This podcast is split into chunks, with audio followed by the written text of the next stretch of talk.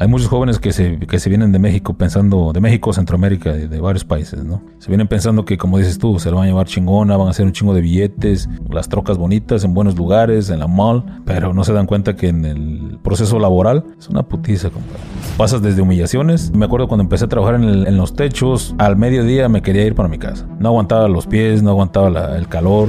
Mandas tu dinero para México pensando que tu mujer te lo está guardando, pensando que tu mujer está contenta. Tu mujer está triste porque te viniste y la dejaste. Hijos están tristes porque extrañan a su padre. En México, para que tengas, llegues a tener una posición en una compañía, en una empresa, necesitas tener palancas, pagar plaza. Y aquí no. Aquí una de las ventajas que tienes es de que si de verdad tienes ganas de venir a echarle ganas y superarte, aquí lo haces, compadre. Aquí no importa si eres un, un- un señor que no, no acabó ni la primaria ni la secundaria. Aquí si eres bueno para trabajar y desempeñar lo que haces, que puedes hacer mucho dinero. Este país es conocido porque es el país de las demandas. Hola, ¿qué tal a todos? Están en un nuevo episodio de Gusgri Podcast. Y el día de hoy me encuentro con mi buen amigo, el Chico Ruiz. ¿Cómo estás? Bien, muy bien, muy bien, compadre. Saludos. Aquí su amigo Chico Ruiz. Consejo chingón. Para todos los jóvenes que se quieren venir para el gabacho para hacer un chingo de dólares, compadres. Recuerden que aquí se viene a trabajar, a echarle muchas ganas, porque aquí, aquí se ganan dólares, pero se paga en dólares, compadre. Y aquí no se viene a llorar. Si van a llorar, mejor quédese en su casa en su rancho. ¡Ánimo! ¡Lord Motherfucker! ¡Finishing! ¿Qué ole, compadre? Esa vocecita siempre me sale en TikTok. Órale, qué chingón. No, pues muchas gracias por la invitación, mi compa. Hermano, pues le agradezco bastante que haya aceptado y saliendo de la chamba. Saliendo de la chamba, me vine y dije, voy a ver a mi compa Gusgri, a ver qué, qué show y, y, este, me gusta mucho su contenido de, de antemano. Muchas gracias. Este, y qué, qué, qué chido que me va a tocar tener una plática con usted. Donde este- agárrese porque aquí le voy a preguntar. Y eche, échele, pues vamos a ver qué sale. Eh, eh, ese de Finish, ese es de Mortal Kombat, ¿verdad? Sí, este, Solamente los conocedores sabemos. solamente los, este, los OGs, como le dicen los morros en los videos, saben que ese es de Mortal Kombat. Este, Y lo de otro de Fatality. Fatality. Y sí tiene esa voz de, esa voz de Finish. Finishing. como Taro. Y que vas eh, mencionando los, los, los nombres de los este De los peleadores. de los peleadores Eh, de sí, que cierto. Loki. Y fíjate que casi no, no era mucho. Ese lo, lo, lo empecé a poner en los videos, compadre, porque los muchachos lo, lo piden pues, por la voz, yo pienso. Yo siempre nomás en los videos decía, Lord Motherfucker. Y ya, hey, jefe, puede decir este. Finishing. bueno, finishing. Otro compa me dijo que si podía decir este. Soy inevitable. Como el Thanos. Sí, sí, sí. Soy inevitable. Y luego el del Pato Donald también. Eso es, eso es para las, para las, sí, el este, del consejo chingón de... de las, de las, me emputa la gente. Me emputa. Me emputa la gente que dice, Órale, carnal, préstame una feria, carnal. Luego te los pago en dos semanas. Verdad de Dios, güey, te los pago sin falta, güey. Sí, es cierto, jefe. A mí también présteme una feria y se la pago de bolón ping-pong. Y, ah, shut the fuck. sí, compadre, pues ahí, ahí, ahí le hago las vocecillas, compa. No, no, pues la verdad, es muy bueno contenido que haces. A mí me gusta, fíjate, todo ese tema de la construcción. Órale, qué chingón. Y me gustan los consejos que das. Y Cardo, como te digo, Cardo, me sales en TikTok. Esa, esa finish. Tenemos el, el privilegio de tenerlo aquí en vivo. No, pues muchas, muchas No. gracias. La primera vez que salgo así en un podcast y este, sí, es este, es algo nuevo para mí. Sí. Y entonces, hermano, pues vas saliendo de la chamba entonces. ¿Qué andabas haciendo ahorita? Pues andaba haciendo lo que hago siempre, va. Techos blancos, como le digo a los morros sin albur, ¿va? Por ahí andaba en los techos ahí, este, echándole ganas, bien, bien asoleado, agarrando un poco de color porque ando muy, ando muy güero. Sí. Pero ahí andábamos compareciendo un techillo por ahí en una escuela. Eh, est- estamos aquí en San Diego. En San Aquí Diego. trabajas. Ajá, trabajo y radico aquí en San Diego, California, desde hace 20 años. Y este, y me dedico al roofing desde por ahí casi ya 20 años, compadre. Fíjate que este, una de las cosas chistosas que me pasa es de que hace un tiempo me daba este. Hace un tiempo me daba gusto decir tengo tantos años haciendo construcción. Hasta que ya no me da tanto gusto porque dices, oye, pues tantos años haciendo construcción y qué onda, compa, ¿cuándo? ¿Cuándo le brincas al siguiente nivel, lo que es una compañía o cosas así, no? Me imagino que en eso andas, ¿no? En eso andamos, sí. Tuve, tenía unos, uno- unos, unos problemillas legales que ya se resolvieron y, y siempre tengo esa mentalidad que no me gusta construir este, un castillo sobre base de arena. Entonces quería primero amacizar el, la base después de ahí decir, ok, tengo ya la base sólida para poder construir una compañía, un patrimonio, comprar una casa, etcétera, ¿no? Cosas que la mayoría de personas queremos cuando llegamos a este país. Sí, ¿y la construcción? ¿Por qué? La Ya, construcción... ya te, te llamaba la atención. Este, pues la mayoría de raza, fíjate que la entrada que tenemos cuando venimos a este país, obviamente no es como trabajar de, de abogado, licenciado, doctor, ¿no? Por este, porque pues la mayoría venimos este, ilegalmente, ¿no? Entonces la primera entrada fue la construcción, limpieza, restaurantes o este, o el campo. Sí. Y este, y aunque trabajé en un principio de limpieza unos meses, eventualmente me metí al roofing porque la mayoría de mis tíos trabajaban en el roofing. Entonces, la construcción se me hizo más fácil por, por cuestiones de, de transporte, de personas que me podían enseñar y toda esa onda. Entonces, por eso elegí el, el- la construcción de, de- de techos, Ok, eso es el roofing. el roofing, ajá. Es cuando ponen como, como tipo cartón. Bueno, es que en, México se le conoce como tipo cartón arenado. Ajá, Y que lo van clavando y luego pones otro arriba. ¿Eso es el roofing? ¿O es- exactamente o qué, qué Fíjate es? que mucha gente tiene el concepto de, incluso me han, eh, gente que me sigue de México, de Centroamérica, piensan que me dicen albañil, Mm, el, al- el albañil dando consejos, ¿no? Entonces, este, no, aquí somos, este, techeros, digamos, digámoslo así en español, pero que, le- que nos llaman aquí en Estados Unidos roofers o ruferos.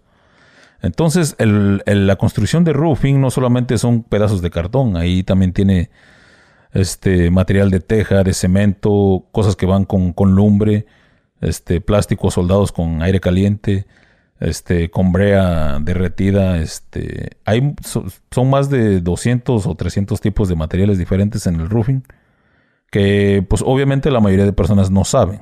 Hay muchos muchos muchos que se dedican al mismo oficio, pero no conocen todo el sistema del roofing general. Eh, Es que para los mexicanos sí viene siendo como un albañil, por así decirlo. Porque pues, el albañil hace todo. Son un albañil en México. Ajá. Oiga, pues este, pues hágame la casa, ¿no? Sí. Pero ya incluye pues las paredes, todo. El techo. O sea, no es como que, ah, Oh, no, es que yo nomás te hago esto. Sí, el techo sí. debes de contratarte a otra persona que tú lo haga, no. O sea, ellos mismos lo hacen todo, pues. Entonces, para nosotros sí es como que, bueno, no igual, no albañil, pero ah, pues para, bueno, tú eres, que eres como contratista, por así decirlo. Trabajo para una, una empresa muy grande, muy este, Ah, sí, trabajas. Yo pensaba que trabajabas por tu cuenta. No, en e- como te digo, en eso, en eso andamos de queriendo sacar una licencia y poder empezar a emprender, andar en el emprendimiento, que está muy de moda el emprendimiento. Entonces, este, pues me contagié y quiero emprender. Porque, pues sí, eventualmente, después de tantos años de experiencia, quiere uno brincar al siguiente nivel, donde quieres recolectar, digamos, es el fruto de, de- de tu sabiduría en tu, en tu oficio, ¿no? Entonces en eso andamos. Este, no tengo mucha prisa, pero es, es necesario. Sí, sí, sí. Bueno, entonces, rufero, así, son los que hacen los techos nada más. Ajá. Y los que hacen, por ejemplo, las paredes y eso. Pues aquí, fíjate que en este país se dividen todos los, a- le dicen trades o, o- o diferentes este, compañías que se dedican a algo diferente. Tanto están los que empiezan como con los pisos, los cimientos, son diferentes compañías. Luego los, los, este, los carpinteros que le dicen framers, los que hacen todo el esqueleto de la casa y ponen todo el triple la, las, las vigas y todo eso. Después llegan los, los, los, eh, los drywalleros que le dicen aquí en Estados Unidos. Los que ponen todo el yeso de las paredes, que aquí le dicen sheetrock o, o, o dense glass. Este, y después de ellos vienen los, los finisheros, que se llaman todos los que ponen todo el- la pintura, tapan todos los, los imperfec- las, imper- las imperfecciones de, Los, esto, para resanar y todo. Ajá. Y de ahí vienen los eléctricos también. Y es- son diferentes los eléctricos, plomeros, O sea, que carpinteros. una compañía que es dedicado para cada cosa. Por así. Exactamente. Ajá. Ok, pues, si hablamos, eh, por ejemplo, hacer una casa desde cero aquí en Estados Unidos, ¿cómo, cómo, cómo sería? Eh, Cuando haces una, una casa desde cero en Estados Unidos, contratas una compañía que sea una constructora. La constructora es una compañía que tiene una licencia general, que tiene el permiso para y, la, y el conocimiento para hacer desde el footing hasta el techo. Entonces, esa, esa constructora contrata compañías que hacen cada diferente tipo de, de trabajo. Ya. Entonces ya, digamos, una constructora ya tiene sus contactos de roofing, de pintura, de drywall, de piso, todo. Ok, que todo aquí es madera. Ajá, todo aquí, la mayoría de casas son madera, excepciones, pero la mayoría de casas es madera por, Pues por lo mismo de que se mantiene un flujo de economía donde va a tener reparaciones y mucha gente se burla del, del sistema de, de construcción en Estados Unidos porque dicen que las casas están hechas de papel, no como en, este, en México o Latinoamérica, que es cemento, cemento, cemento. Pero cómo se mantiene un flujo de trabajo y, y, este, y economía si nunca vas a tener una reparación en tu casa. Entonces haces una casa para toda la vida, no generas este, lo que se llama el movimiento de, de economía, ¿no? Entonces este país tiene esa, esa forma de, de, de, hacer casas que van a tener un cierto, ciertos años de duración y van a ocupar reemplazo o van a ocupar que se que se este, mantenimiento, mantenimiento. Entonces ahí le da trabajo a, a, a muchos. ¿Que una casa en Estados Unidos se hace mantenimiento cada cinco años? Cada cinco años a lo mejor, sí. Algo. Depende qué es. Tanto la plomería, la electricidad, el techo. El techo se cambia cada por lo menos unos 10 años, de 10 a 15 años. Y este las paredes a veces crean este hongo y ya se cambian por otro tiempo. Los cables de electricidad también tienen un tiempo de, de cambio. La plomería. Todo es, es todo es reemplazable a, a, un corto plazo para que siga creando trabajo y genera la economía y más dinero. Yo, yo, pensaba que era por un tema de, de seguros. a, a, este país de, del tío Sam lo que le importa es el flujo de la economía, uh -huh. sin importar de dónde venga la materia prima. ¿Entiendes?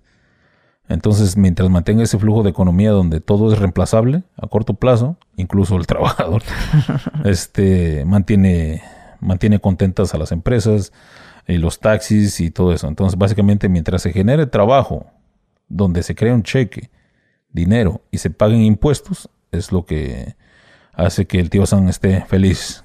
Los impuestos. No decía huevo que sí. Este, entonces, este, dices tú que eh, una constructora con licencia contrata a las demás compañías para que cada quien se especialice en algo, ¿no? Exactamente. En este caso, que como lo, lo, lo, primero que, que, entra ahí, ¿quiénes son? Para hacer la casa, los primeros. Los de los cimientos son los primeros que entran. Este, bueno, básicamente los primero entran los arquitectos, ingenieros a, a checar la tierra. En este país checan mucho la tierra, el, el, la presión de la tierra, está muy suelta, dura, etcétera. Luego entran los de los cimientos y luego el cemento y así van a entrar. Después del cemento, cuando ya está listo todos los cimientos y todo eso, y empiezan a los, los primeros a levantar las paredes, desde ahí empiezan los eléctricos, este, carpinteros, este, soldadores, este, todo, todos los tres. Pueden, pueden trabajar juntos, especialmente en trabajos grandes. Trabajan juntos, pero no para el mismo jefe. No para el mismo jefe, diferentes compañías con diferentes este, reglas, diferentes horarios también. De que, ah, mira, eso los, los, los de electricidad ya se van. Oh, sí. sí. Le sabes, ¿verdad? No, pero sí, fíjate que a veces nosotros, eh, aunque no crean, pero los ruferos, los que trabajamos en los techos, somos los, los, los considerados más, más, matados. Los ¿no? más castigados, sí. Pues más castigados, sí. Yo veo que los electricistas, plomeros y carpinteros muchas veces te agarran este... Tirando barra. Sí, le, le, se la llevan tranquilo. Sí, es que fíjate, te, este, es bien, es bien diferente cómo es en México, porque allá el, el, este caso el contratista, que ya se le dice así, él trae a la, a ver, él es el patrón el que manda al, al plomero, al eléctrico, pero nomás es una persona okay. o dos. Ajá. Pero, o, ah, tú más o menos como que le sabes a la electricidad, va, pues te vas a hacer eso. sí, sí. O sea, y el pero, otro también, el que, el que hace el, el, el flotear, pues, el con cemento en las sí, paredes sí, para sí. alisar ese también suele saber de tabla roca o suele saber. Ah, pero yo también pongo loseta ahí. O sea, también pone loseta, pero también hace eso y también le sabe la plomería. Entonces, por eso el patrón tiene a sus ocho cabrones, pero entre uh -huh. los ocho güeyes hacen la casa. Y, y, si se va ese güey, ah, pues mejor déjale tirado, le, hablo, le hablamos a otro. Y el otro continúa con el trabajo. Y hace de todo también. La dice, mayoría es así. dice, de, decía un amigo en un video, el que te hace muchas cosas no te sabe hacer ninguna de ellas. O sea, pues no, no se especializa, no se especializa en ninguna de ellas. Entonces, siempre va a haber un Mickey Mouse en cualquier cosa que te haga. Entonces, es, es, es difícil en este país confiar en alguien que te dice que sabe de todo. Entonces sí. dice, ay, güey, no, pues, aquí les llaman handyman. Okay. Muchos de ellos saben ciertas cosas chingonas, son, tienen mucha maña, pero tienen mucha mala fama aquí en este país. Una persona que te dice que sabe de todo es considerado que que básicamente no saben nada de todo. Y lo allá, que es. y allá es lo contrario. Oh. No, ese sí le sabe. Mira, este sabe esto, esto y esto. Y se te chingó el carro y también, ¿no? sí, bueno, es una típica de los albañiles en México, eh, eh, pasa mucho ese, ese, eso de que se le chingan los carros, de que, híjole, jefe, no va a poder ir hoy, se me chingó el carro. Oh, compadre, no, pues aquí, aquí, aquí en este país se está poniendo igual. aquí en este país, este, el tema del, de, de, de los cristales y de las flores, este... Los mazapanes. Los mazapanes y todos esos, está llegando a la construcción. Hoy en día aunque los miras barbones así como yo, acá bien chingonzotes. Así que llegan y te dicen, ¿qué ole, jefe? ¿Qué, qué, qué onda? ¿Qué vamos a hacer? Pero a veces a la vuelta de tres horas ya dicen, ay, ya me quiero ir porque hace mucho calor. Entonces dices, ¿qué ole, mijo? ¿Qué? Entonces, ¿qué, qué? ¿Si eres o no eres? Entonces, ya, ya, ya ahorita en estos, en estos tiempos, compadre, la mano de obra es muy cabrona encontrarla buena, responsable. Antes la mayoría de gente tenía la, la cualidad de, de, ser buen trabajador, de ser responsable, de ser obediente y de tenerlos bien puestos para, para aguantar la carrilla, ¿no? La carrilla de hombre o, o, el, o la forma de, de, hablar en el trabajo. Ahorita no. Ahorita a lo mejor tienes un trabajador que es bueno para trabajar, pero te falta todos los lunes. Ya. A lo mejor tienes uno que llega todos los días, pero no se le queda ni madres en la cabeza. Entonces, nunca es muy raro encontrar un trabajador completo y cuando lo tienes, ya quiere ganar más que tú. E, e, está cabrón, compadre, está cabrón. Pero, pero sí, sí, siempre sí se le hace la lucha para seguir este, enseñando. Cada vez es más difícil enseñarle a trabajar a la gente porque este, básicamente casi casi les tienes que, rogar para que aprendan, cabrón. ¿Cuánta gente maneja eso? Yo manejo eh, de 5 a 10 personas en mi grupo. Para hacer el... para hacer los techos, ajá. La, compañía en la que trabajo hacemos techos comerciales en general. Este, es muy diferente el, trabajo de residencial a, comercial. comercial son, son trabajos de tamaño grande, como escuelas, hospitales, este... Como un Costco. Un Costco, ajá. Tiendas, supermercados, tienen techos grandes. Y en residenciales como casitas o incluso un, una mobile home o lo que sea. Entonces, son diferentes las reglas y diferentes las, las, este, las formas de trabajar. En residencial puedes trabajar hasta con short, con chanclas si quieres, este, con un sombrero y te vale madre. Si te cortas, te pones una venda y, o te tiras, como decía mi abuelo, ¿no? Te tiras una miada y ya quedaste, vámonos a trabajar. Pero en lo que es este, este comercial, no, es muy delicado ocupas desde los tapones para los oídos, lentes que tengan este, aprobados. Tienes que andar como un Robocop, como un Power Ranger en el, Casquillo y casco y la chingada. Simón. Mucha gente dice, ah, dice, mucha finta, te ves como un Power Ranger. Ah, pero a veces yo le digo a la gente, mira, mucha gente lo toma como cura que, ah, esos güeyes andan bien, que no que quieren traer guantes y se le quieren poner las manos como nena y todo. Pero a veces la seguridad es primero, compadre. Yo, yo trabajé en, residencial y me valía madre. Y gracias a eso que me valía madre, me duele la espalda, las rodillas, porque me caí de los techos, me corté, ¿verdad?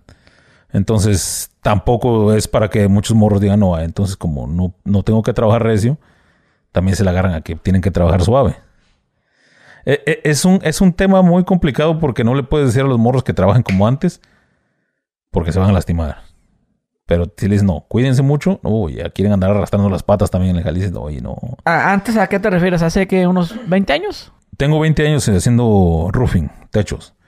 Los 10 primeros años que trabajé me tocó trabajar con mucha, con mucha gente que era muy buena para trabajar.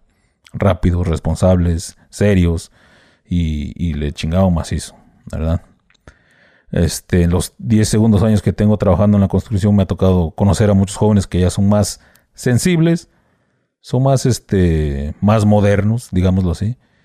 Ya piden sus vacaciones, piden, cuál es parte de la ley, pero a veces como que se meten a los extremos donde ya, ya no quieren la responsabilidad de ser. Yo, yo recuerdo cuando estaba chavillo, que unos 12, yo tenía la, la idea de, no, pues, si, me, si no, si no estudio, pues me voy a trabajar a Estados Unidos.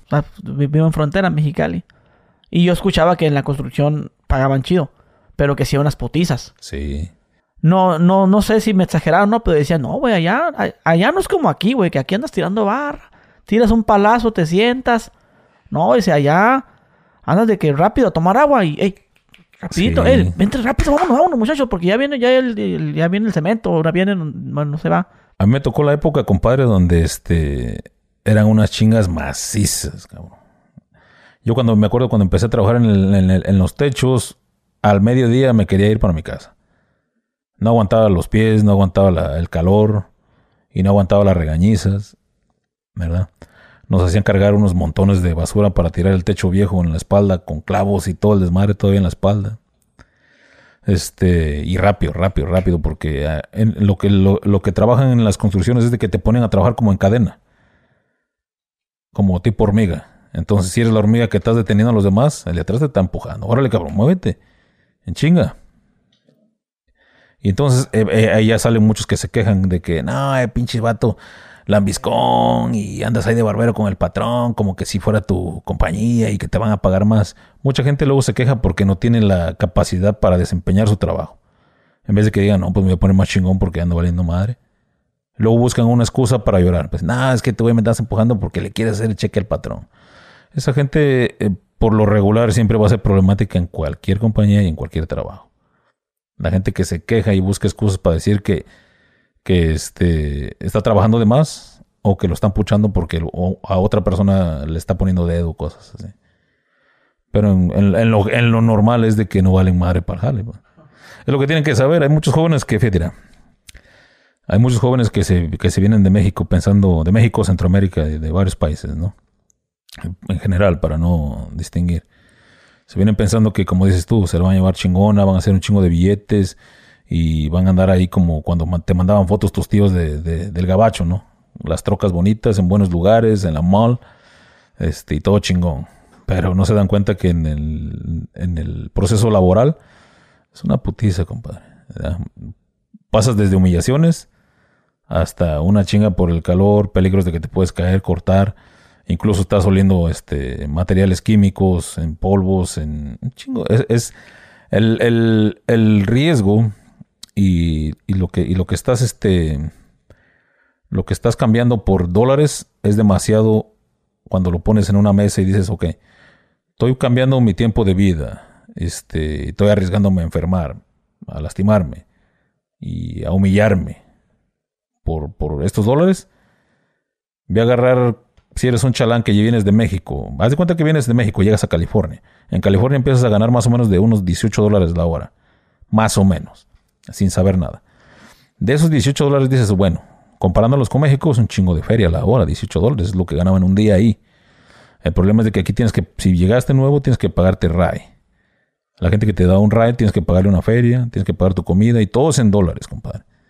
Si rentas un cuartito como con seis güeyes, bueno, tienes que aguantar que a los güeyes se, se van a, este, a oler mal, se van a... todo, ¿no? ¿Quieres un lugar para ti propio? Vas a pagar por lo menos unos 1500 para arriba para tener un lugar propio, donde ya le vas a quitar todo eso a tu, a tu cheque. ¿Quieres un gusto, un carro, una novia? Aquí las novias salen caras, compadre. Si en México, así como están en México. Aquí, compadre, eh, te puede, aquí, aquí hay dos lujos que te puedes dar, pero te van a costar mucho dinero. Uno de esos es un carro y el otro es una novia. ¿Verdad? Ni te diga a los hijos, compadre, eso ya es una inversión. Esa es una inversión más grande. Pero una novia y un carro, aquí si la, si la quieres tener, órale. Sí, yo he visto los videos de que, mira, che- mi raza, ya me llegaron mi, mi cheque, ¿no? 1500, ¿no? De que le gané la semana. Menos y empieza a hacer el desglose. Exactamente. Y entre esos el que, el que más son, son que 200 de la troca o 300 de lo que tengo que pagar, más aparte 100 del seguro y más aparte que la gasolina de la semana y, y esto a la verga. Más, bueno, más a todo lo demás, pero donde sí veo que se gasta más, como dices eso, güey. Sí, es cierto. Lo que pasa es que mucha gente era, y te lo digo porque yo también lo pasé, yo también fui chamaco. Cuando llegas del rancho, cuando llegas de, de, de donde vengas, de cualquier país que, que no sea Estados Unidos, llegas y ves a los morros que son de aquí. Pero tú, este, ¿tú llegaste de forma legal o No, llegué de, me tocó pasar de la forma tradicional. oh, de, de los tiempos de Tijuana? mis tiempos de sí, de Tijuana para acá. Me tocó. Este, pero cuando te vienes para acá, muchos jóvenes piensan que dicen, bueno, si ese morro lo hace, ¿por qué yo no lo hago? Pero no se dan cuenta que muchos jóvenes pues son americanos, son mexica mexicoamericanos. Y ellos les vale madre. ¿Por qué? Porque no tienen ese, ese pensamiento de que un día los van a deportar o de que va a valer madre, ¿no? A ellos les vale madre. y un mexicano viene y quiere hacer lo mismo. El, el, el querer ser igualado es una de las cosas que nos chingan a, mucho, a mucha raza, especialmente los jóvenes que llegan. Ya quieren su troca, ya quieren su, su, sus zapatos chingones, su ropa Gucci y todo su desmadre. Lo quieren ya, ya lo quiero ya, me vale madre. ¿Entiendes? Entonces, cheque que ganan, se les olvidó la, la promesa que hicieron cuando se vinieron, ¿no? ya sea a su santo o a sus padres o a sus hermanos me voy a ir, me voy a portar chingón y te voy a mandar una feria. En un año yo con una troca. En un año regreso con mi, con mi troca y, paro mi casa. Después de un año aquí, compadre, todo eso se fue a la chingada. Incluso no tiene que ni pasar un año. Se, se, va a la chingada. ¿Entiendes? ¿Por qué? Porque hay mucha raza que, que anda en el mismo rollo y piensan que, bueno, ahorita que anda de moda toda la música chida y toda esa onda, de andar de locochón y todo, te pega. Cuando eres morro se te mete en la sangre y dices, ay, güey, pues eso, eso se hace para ser chingón. Hay muchos morros que confunden el ser chingón de varias formas, ¿no? Uno, uno cuando es adulto, pues ya sabe uno que el ser chingón es otra onda. Cuando eres morro, ser chingón es andar en el qué es ser chingón ahorita de adulto? Fíjate que para mí ser chingón ahorita es tener una estabilidad mental chingona. Tranquila, en paz. Ser maduro, ser adultos, este, tener a mi familia. ¿Verdad? Fíjate que la cuestión monetaria no es algo que me, si tengo mucho o poco, no es algo que me hace sentirme chingón, ¿verdad?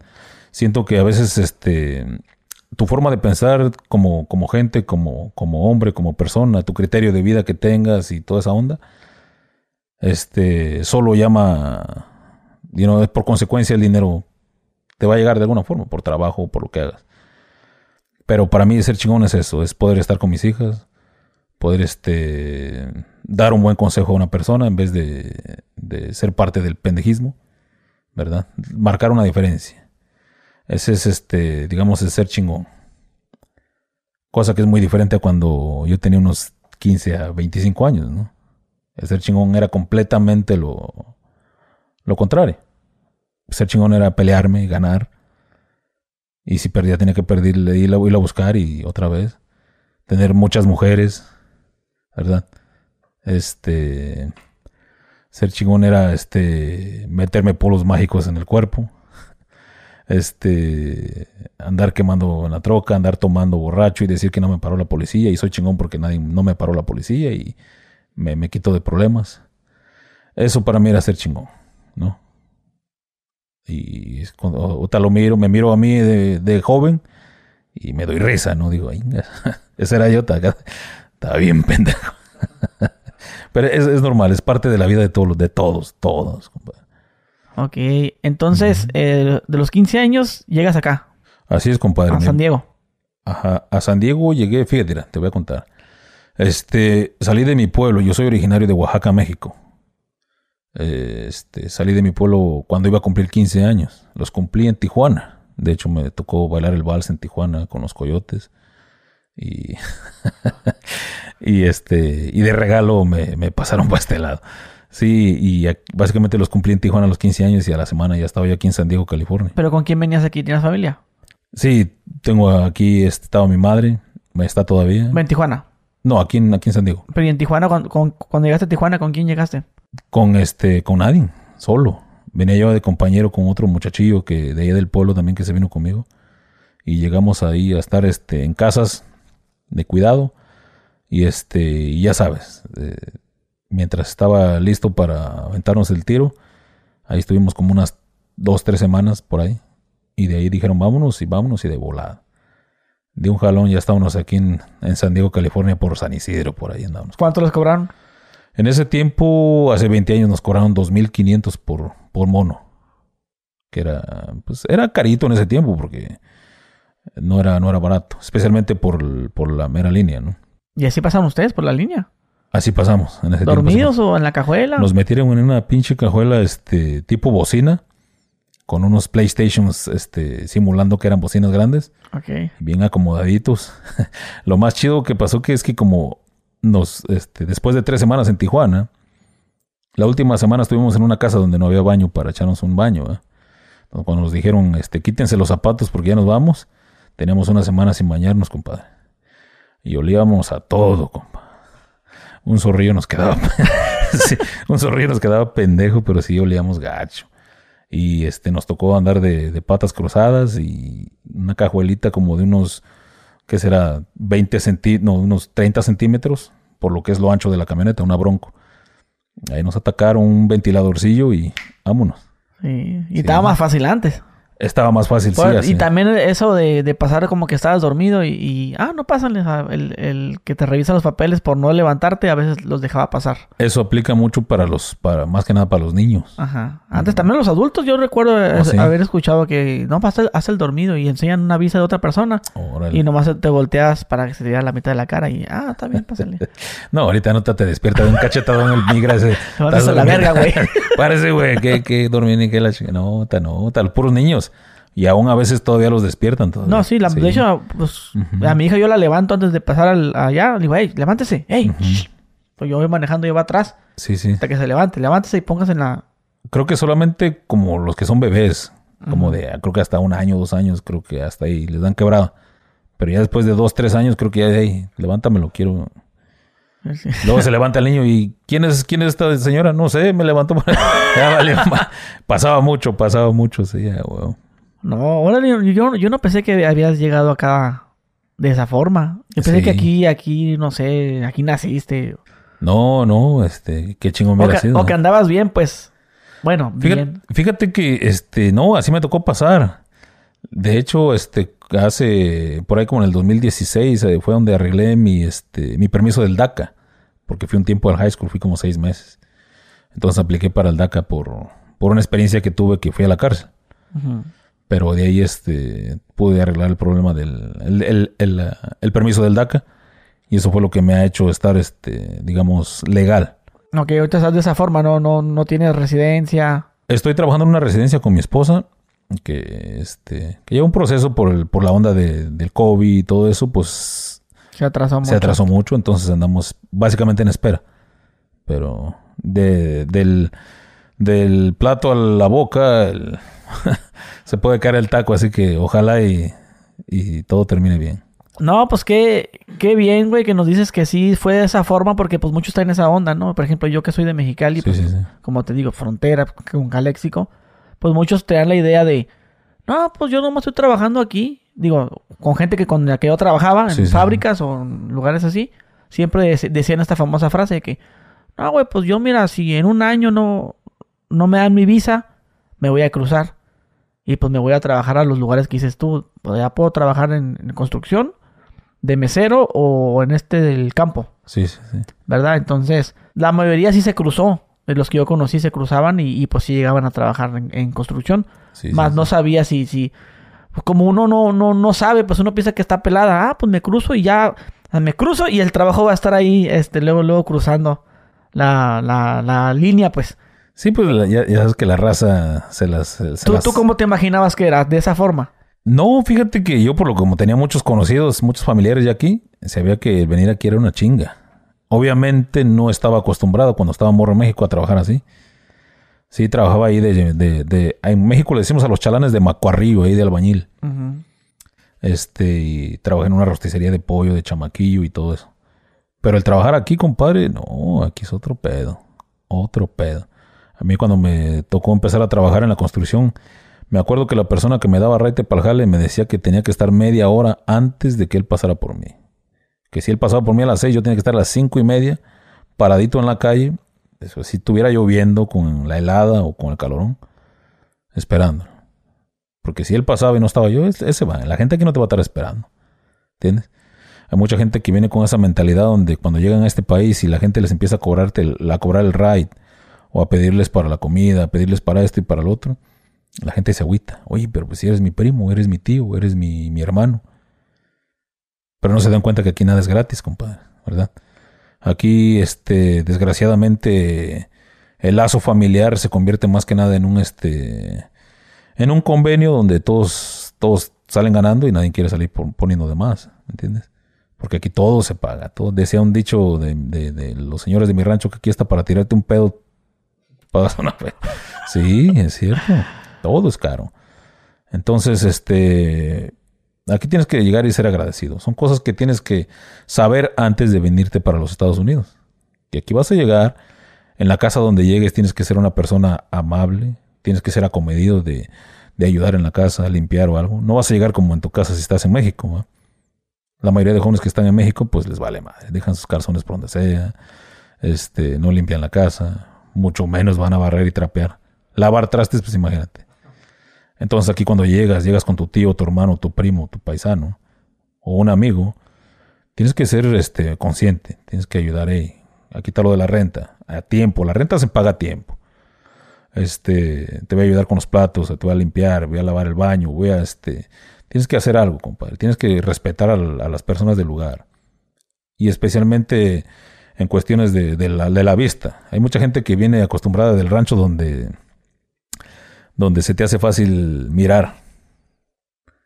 Y eso es muy peligroso aquí en este país. Bueno, donde sea, ¿no? Pero es, es muy cabrón que tú llegues con una persona que te está haciendo un favor para vivir.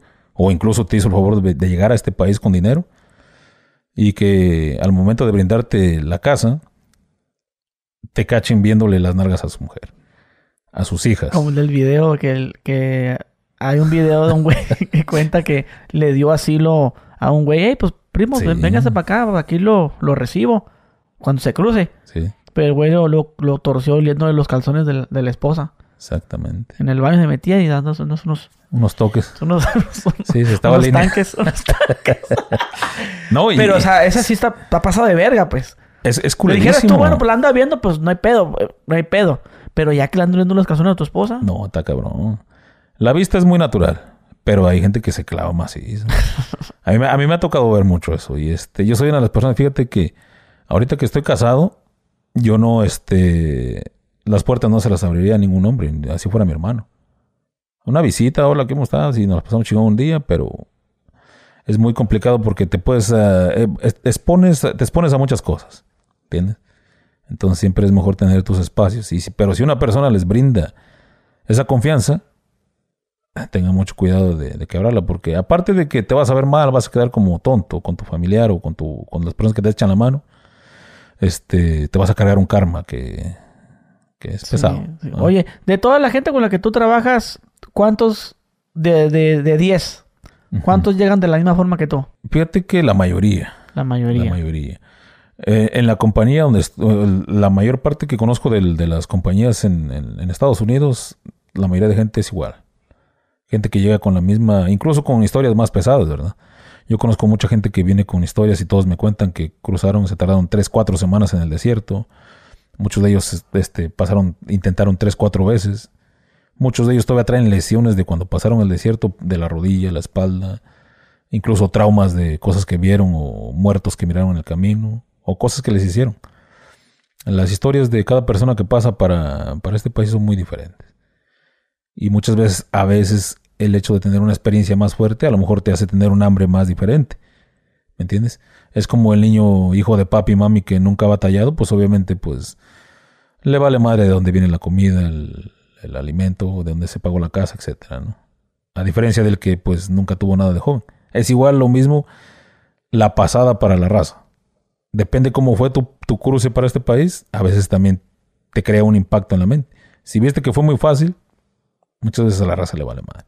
Fue bien fácil pasar, me vale madre, me echar desmadre. Es que, es que muchos, muchos vienen, no, no nomás de aquí como tú de Tijuana o de Mexicali, muchos vienen de allá hasta en Calaverga ya. Sí. De, de, de su país. Vienen sufriendo desde allá.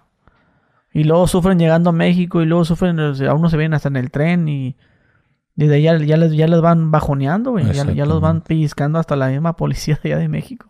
Pero fíjate que lo que pasa, que una, una de las cosas que me sorprendo yo de la gente que viene de muy lejos, no es juzgarlos, pero a veces digo, hay mucha gente que viene de muy lejos para llegar a valer madre. Es una de las cosas que a veces trato de, asimilar. Digo yo, si ya tienes la oportunidad de haber llegado a este país, cruzaste una, dos o tres fronteras, cuatro, y ya estás aquí, y quieres llegar aquí a pedir, a exigir, a demandar, perdón, entonces, ¿cuál, cuál es este el significado de tanto sacrificio que hiciste para llegar a valer madres a un lugar? A veces no entiendo a la gente, ¿va? No todos en general, pero hay mucha gente que me ha tocado conocer que llegan a este país a exigir lo que en nuestro país a veces no... Ni de broma lo exiges porque a lo mejor hasta te metes en problemas. ¿Cómo qué? Fíjate, una, de las cosas que pasa aquí, que en este, en este país que la gente exige, es este principalmente los derechos. Quieres en el trabajo quieres que se te den tus vacaciones, tus días de enfermedad y cosas así. ¿Cuándo chingados en México le decías ahí a tu, a tu maestro de, de obra, jefe, voy a agarrar una semana de vacaciones y tres días de descanso porque tengo gripa? o sea, a veces la raza dice, no mames. Cuando, agarran eso, aquí les pagan. En, en, empresas grandes sí. En la mayoría de empresas chicas todavía casi no. En este caso, tú, tú no eres el que les pagas como tal. No, ah. ahí la compañía se encarga de todo ese proceso. ¿En cheque? Sí, en cheque. en efectivo. Ah, les pagan como por horas, digamos. Digamos, tienes tres días de... Tienes semana de vacaciones, te pagan tu semana de... Sí, pero ¿siempre se lo dan en efectivo o...? Todo en cheque. Todo en cheque. Ajá, todo para que lo reporte la compañía y puedan hacer sus impuestos. Todo aquí es básicamente impuestos, impuestos, impuestos. Entonces las compañías quieren tener todo en cheque para que puedan saber cómo reportar ese dinero gastado. Sí, hay, algo que no entiendo yo, que Estados Unidos no quiere que la gente se venga a trabajar aquí.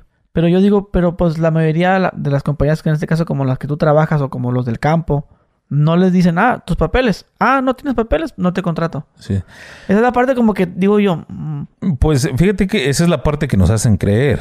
Ajá, sí. Pero si, si estás un poco más despierto, te das cuenta que es parte de un monopolio, de una parte de una agenda. El hacer creer que estamos invadidos por mexicanos en este país o por latinoamericanos, ¿no? que ya no queremos más. Pero de otro lado ves que están dando asilo político a mucha gente de Centroamérica o como de Ucrania, ¿no? Entonces dices, oye, ¿no es un poco pendejo que, que ya no quieren más inmigrantes y le están dando asilo a otras personas, ¿no?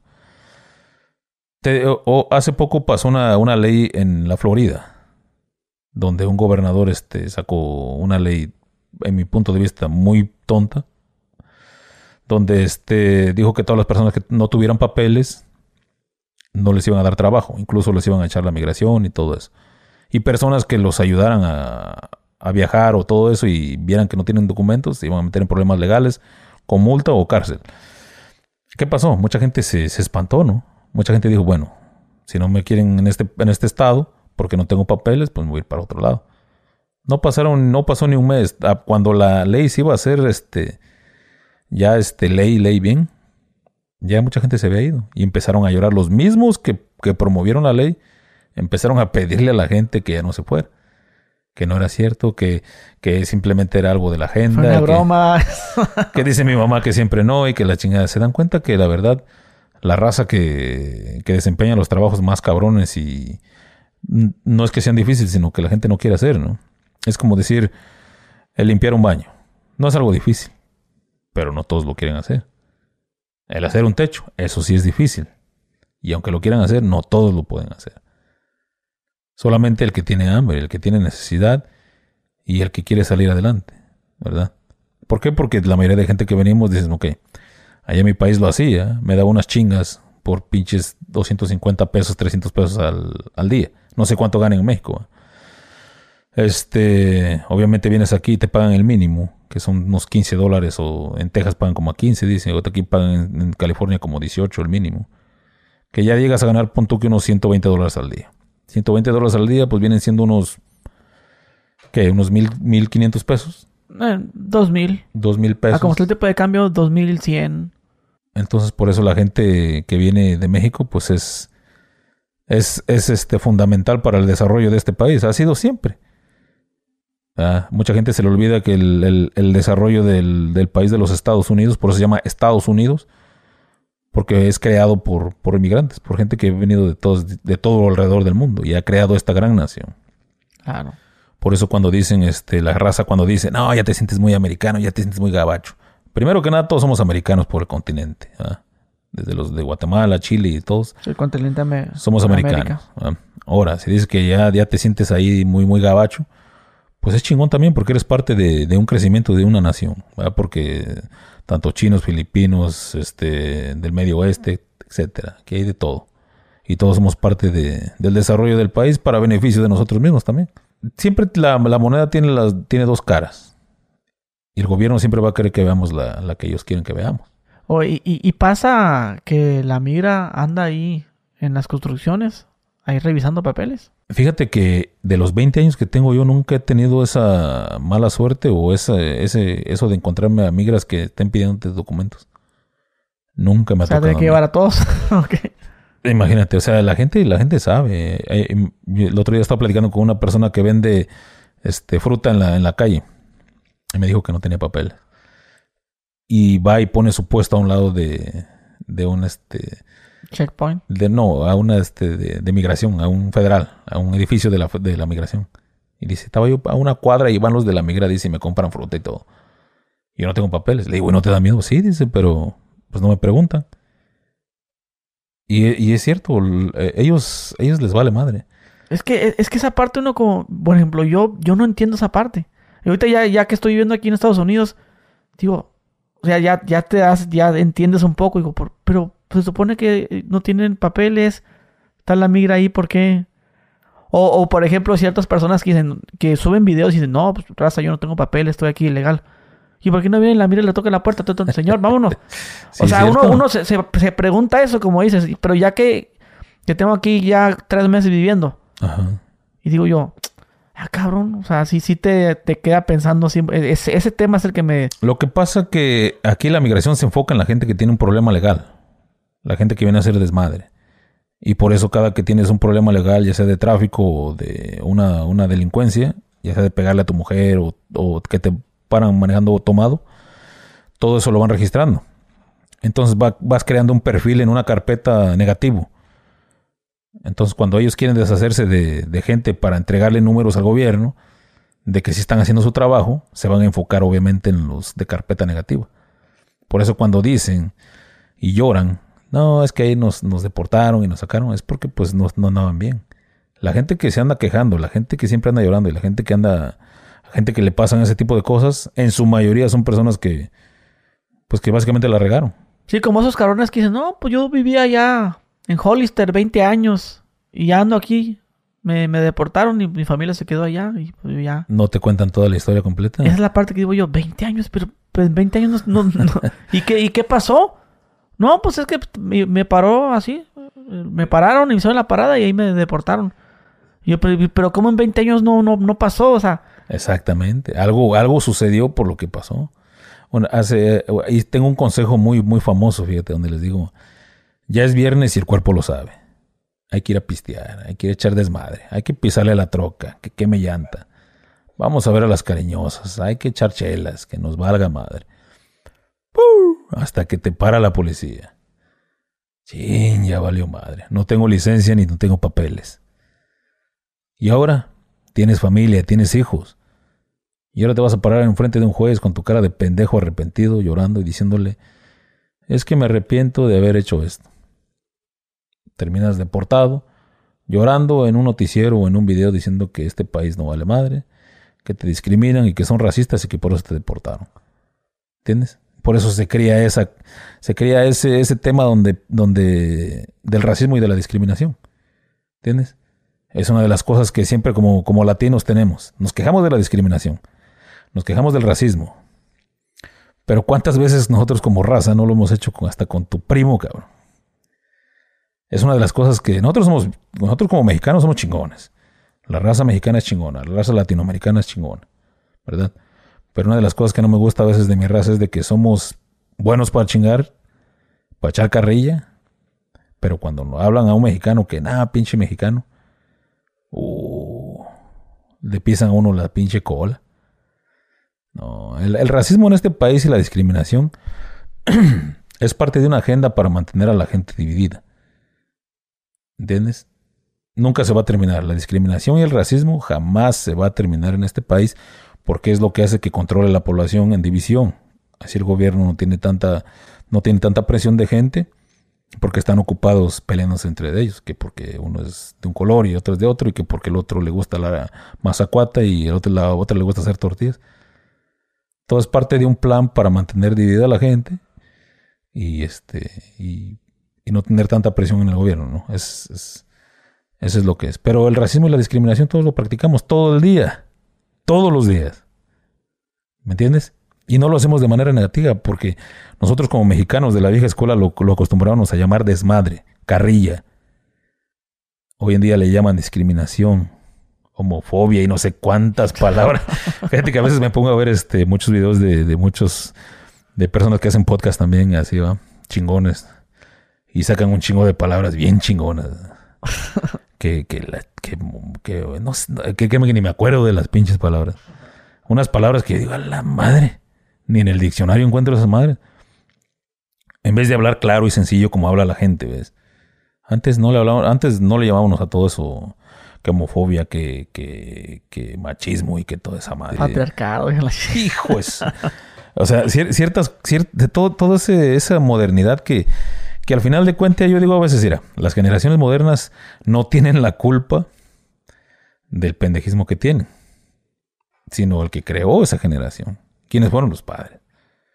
¿Me entiendes? La mayoría de padres, la mayoría de personas adultas criticamos alguna vez a algún joven, cómo se viste, qué le gusta, qué música escucha, qué color de pelo trae. ¿Ah?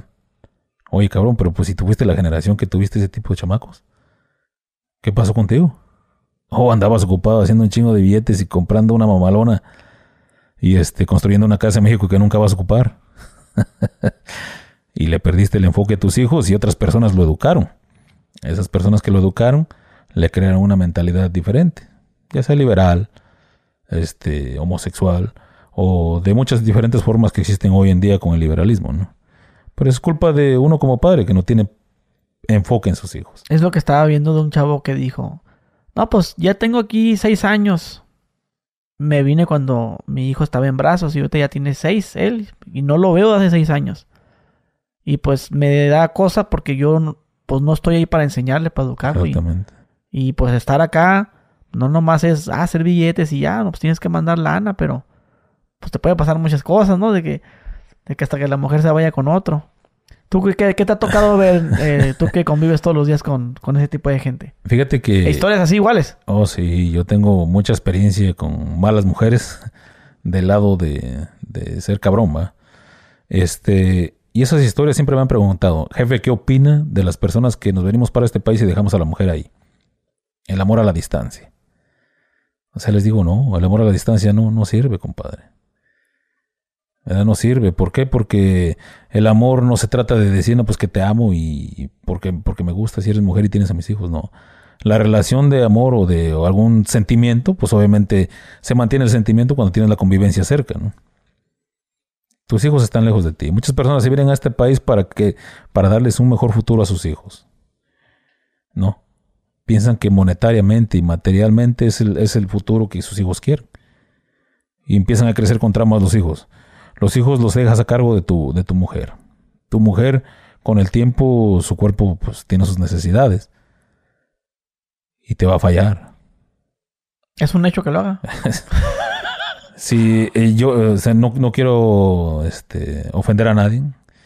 Pero yo en lo personal es simplemente mi opinión. Pienso que si un 95% lo va a hacer, fácil.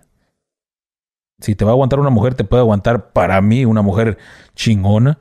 Te puede aguantar a lo mejor hasta unos dos años. Pero un hombre no te va a aguantar nada. Neta, o sea, yo se los digo como hombre, aunque diga la raza, no mames, nos estás quemando, cabrón. Pero la realidad es esa. ¿Entiendes? Entonces, ¿qué pasa? Las mujeres dicen, yo conozco cómo es este cabrón. Entonces, cuando la mujer ya tiene en su mente de que tú vas a fallar, no va, no va a faltar el que le llegue a, rascar la, la, necesidad a la mujer. Le va a decir, hey, si ese cabrón anda ahí, ¿tú crees que te está aguantando? No vas a ver.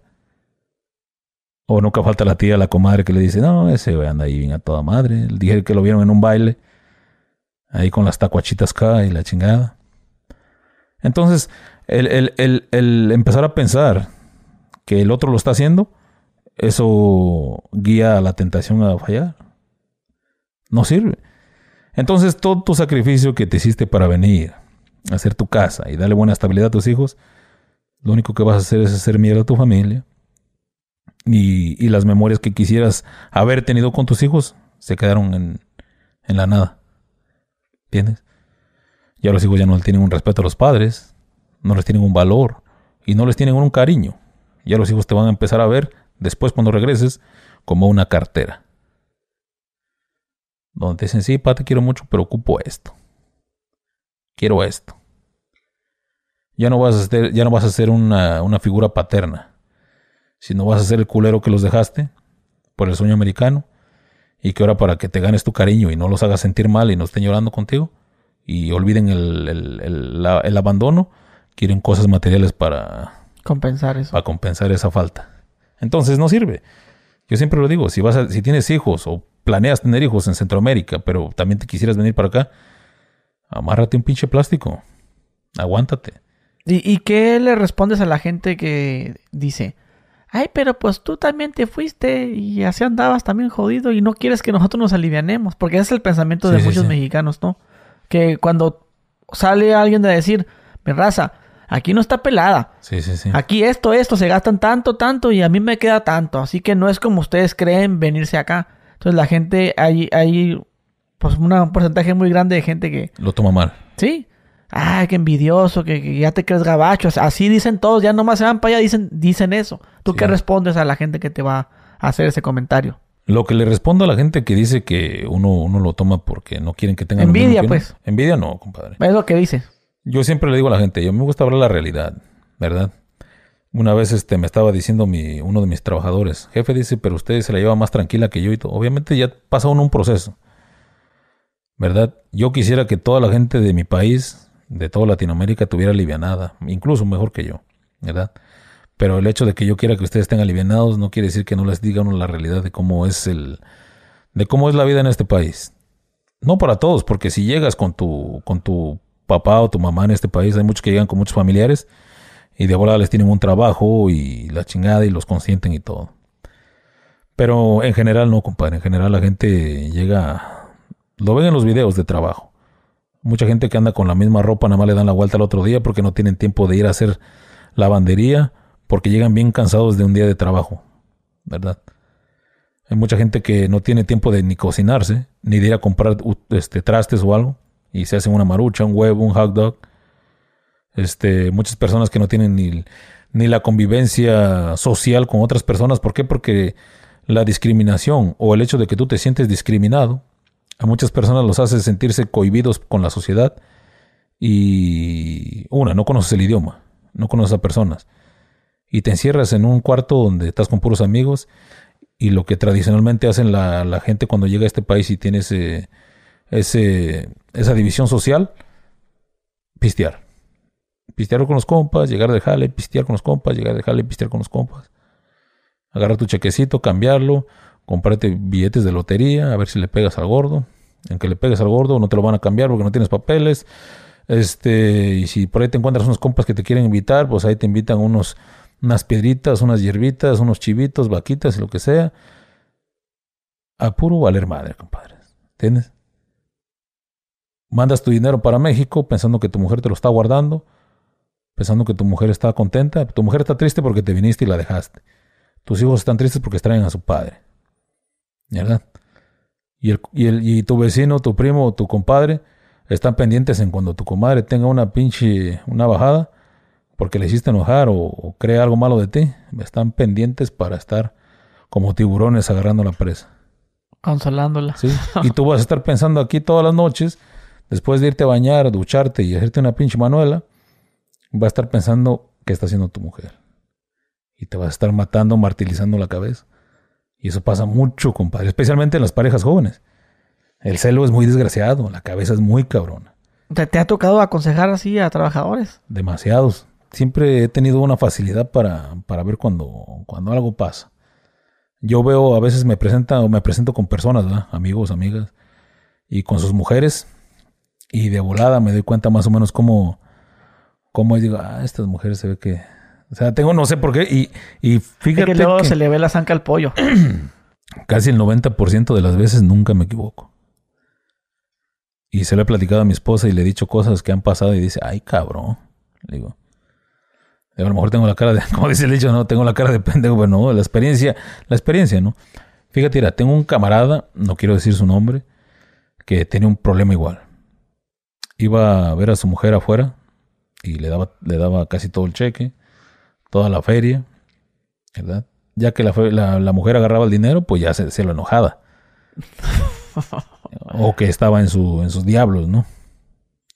O sea, le ponía excusas de ya que agarró el, primero antes de que le diera el billete, mi amor, mi hijo y la chingada, y que te tomas y que te doy, ¿no? Aquí soltando el chivo, no, pues que eh, algo iba a haber un problema para, para discutir. Entonces, este, terminaba, llegaba bien agüitado conmigo los lunes, a veces los martes triste, sin dinero, agüitadísimo. ¿Qué onda, cabrón? No, que sí, así. Y, pero por lo menos, este, te desahogaste, o sea, fuiste a ver a tu mujer. No, ni eso, cabrón, que nos peleamos. Le digo, qué casualidad que cada semana que vas, dejas el billete y te peleas. O que está en esto. Mi hijo le digo, ocupa ser este, no ocupa ser Einstein o, o el este Elon Musk para ser tan inteligente y darte cuenta que la mujer solamente te está quitando tu dinero. Y de que hay alguien más que le dice, ¿sabes qué? No quiero que te metas con ese güey, aunque sea tu marido. Y existe, te lo digo porque porque tengo los pelos en la mano, como es el dicho. ¿Verdad? Hay mujeres que aunque que tienen a un vato que hasta ya las acondiciona, cabrón. y, eso pasa mucho con mucha gente que está en este país y se agüita a escuchar la verdad. Pero así es, ¿entiendes? Se sufren cachos, se sufre también soledad. Se sufre mucha... fíjate que hay mucha gente, muchos hombres que, que... Y a mí me tocó también ser un hombre débil de la mente. Y al decir débil de la mente se trata de cuando eres un hombre celoso, impulsivo, y este y piensas que el estar solo, el hecho de estar solo, no tener una pareja o a tu mujer, te hace sentir menos o te hace sentir como que, como que la vida no vale nada, ¿no? Y pones rolas de, de los temerarios de Vicente Fernández y te pones a llorar con una cerveza en la mano. Eso es para mí una mente débil, que yo, yo estuve ahí. Pero te das cuenta que el hecho de estar solo es algo muy chingón, que muchas veces nos hace falta cuando estás lleno de muchas cosas. Entonces, este, la gente aquí sufre de todo eso. Y los guía a, veces a terminar en problemas. Uno de los problemas es meterse con una mala mujer. Por la necesidad carnal y de compañía, existen muchas mujeres que, pues a lo mejor ya tuvieron un fracaso, o tienen hijos, o tienen gastos, y esos hombres son, son pieza clave para que, para que se den ese tipo de relaciones, donde los hombres están urgidos por una compañía, por una, por, o a lo mejor un despecho de que a lo mejor la mujer sí les, sí les anchó allá en el rancho y terminan este terminan tirando a la basura todo ese sacrificio y esos sueños que tenían de venirse a los Estados Unidos y tener una buena vida terminan regalándoselos a, a una persona que quiere que tiene gastos por decirlo así pero es que yo, yo pienso que ahí eso va más con el sueño que uno tiene porque el sueño dices tú me vengo para acá trabajo hago mi casita yo con mi troca pero con suerte hasta me conozco una gringa y agarro papeles, ¿no? Pues yo pienso que también va por ahí. Por eso terminan con cualquier. Pues mira, el, el, el sueño de toda la raza, como tú, como yo, como cualquiera, el hecho de moverte a un otro país es para qué? Para mejorar, ¿no?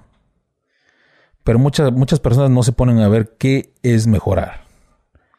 Mejorar monetariamente, sí, eso es muy, muy indispensable. Pero obviamente también tienes que, quisieras mejorar como individuo, como persona, ser más inteligente, más intelectual. ¿No? Tener más modales, más educación. El hecho de que te vas a mover a un país para ser mejor, no nomás se trata de la bolsa. Porque si cuidas mucho la bolsa, el dinero, en el momento cuando lo llegues a perder, se te va a derrumbar todo, todo, todo. Porque, porque no, no, no te desenvuelves también como persona, en tu mente, en tu, en tu, en tu ideología, ¿no? Te voy a poner un ejemplo. Yo tengo muchos familiares y amigos que me los encuentro en fiestas, en relajo, en las tardes de chelas. ¿Entiendes? Y platican conmigo de la misma forma como platicaban en el rancho. Se comunican con las personas de la misma forma como nos comunicamos en el rancho.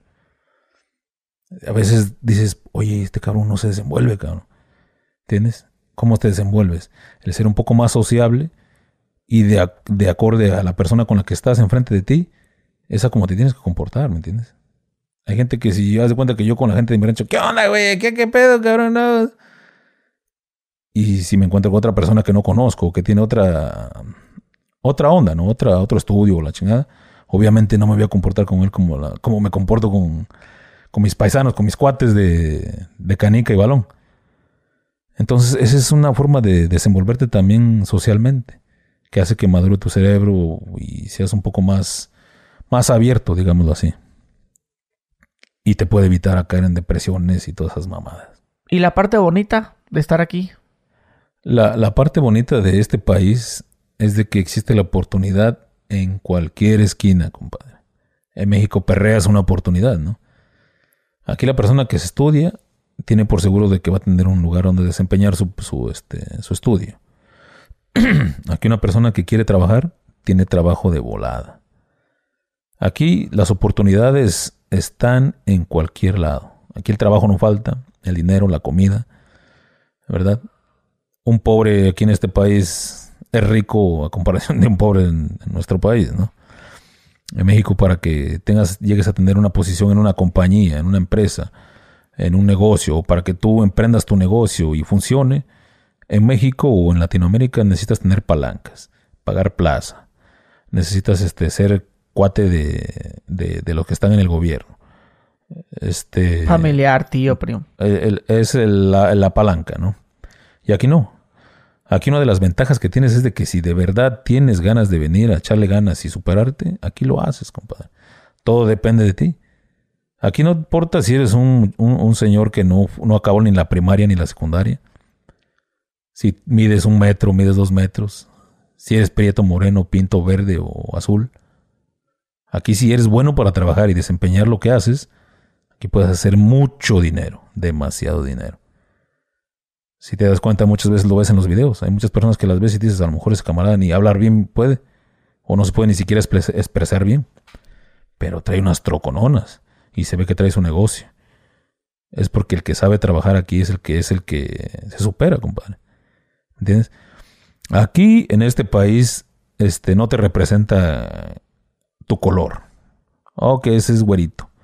O que ese está mamado. O que ese está guapo. Aquí lo que primero te representa es tu, tu trabajo. Y te lo digo porque ahí están los ejemplos de que hay mucha gente que tiene papeles, son ciudadanos americanos y no pelan un chango a nalgadas. No saben cómo trabajar, no saben cómo superarse, no tienen dinero. Viven en este, muchos de ellos en la calle, pero los que tienen su lugar viven al día, compadre.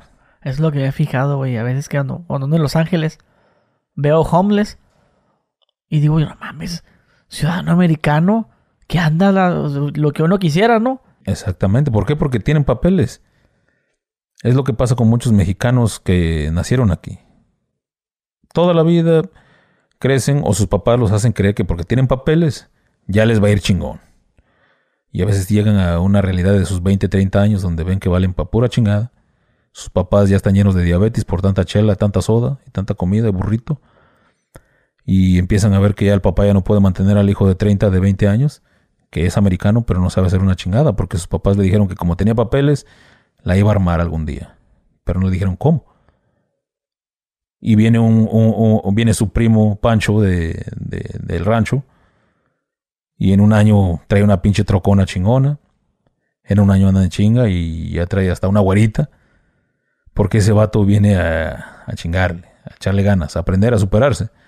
Porque sabe que no tiene ese papel y en cualquier rato le pueden dar viada para atrás. Pero ese morro dice, ah, y, fíjate, y todavía hay muchos, muchos pochillos que tienen esa mentalidad y dicen, ah, no me importa, de todos modos ese güey es paisa, es mojarrita, es mojado, no tiene papeles. Cuando dicen paisa es, se refieren a, ah, mojado. ajá. ¿A cómo le dicen aquí? ¿Paisa? ¿Qué más? ¿Paisa? ¿Mojarra? Paisa, mojarra, este este, ¿qué más? Este, inmigrante. Pero más que nada paisa, paisa y mojarra. Documentado. paisa es un documentado. Pinche ilegal. Ajá. Ok, ilegal. En, México le dices paisa a tu paisano, ¿no? ¿Qué onda paisa? ¿Qué bola? Aquí le dices paisa a alguien, básicamente te está diciendo que como que eres paisa, eres un... No eres de aquí, pues. Entonces, muchos jóvenes que se frustran porque el hecho de que a lo mejor un paisa un mojarrita viene y trae buenas trocas o, o le está yendo bien, sacan su frustración queriéndolo discriminar. Cuando no se dan cuenta que son ellos mismos descendientes de, la misma raza, pues. Por eso a veces, por eso ahí sale ese dicho donde dice que un mexicano es el peor enemigo de un mexicano. Porque existe, como dices tú, el celo, la envidia. Y, y po- podemos hablar de esa diferencia, lo que es, por ejemplo, tú has contratado ciudadanos americanos Sí. Y también mexicanos.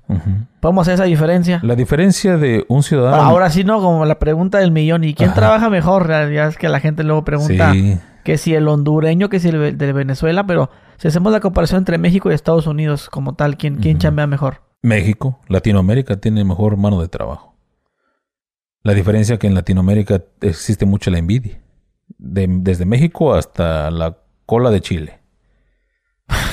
Sí, la- la- la- el latinoamericano tiene eso de que, de que no es que sea envidioso por este, por cosas reales, sino es por pura pinche mentalidad.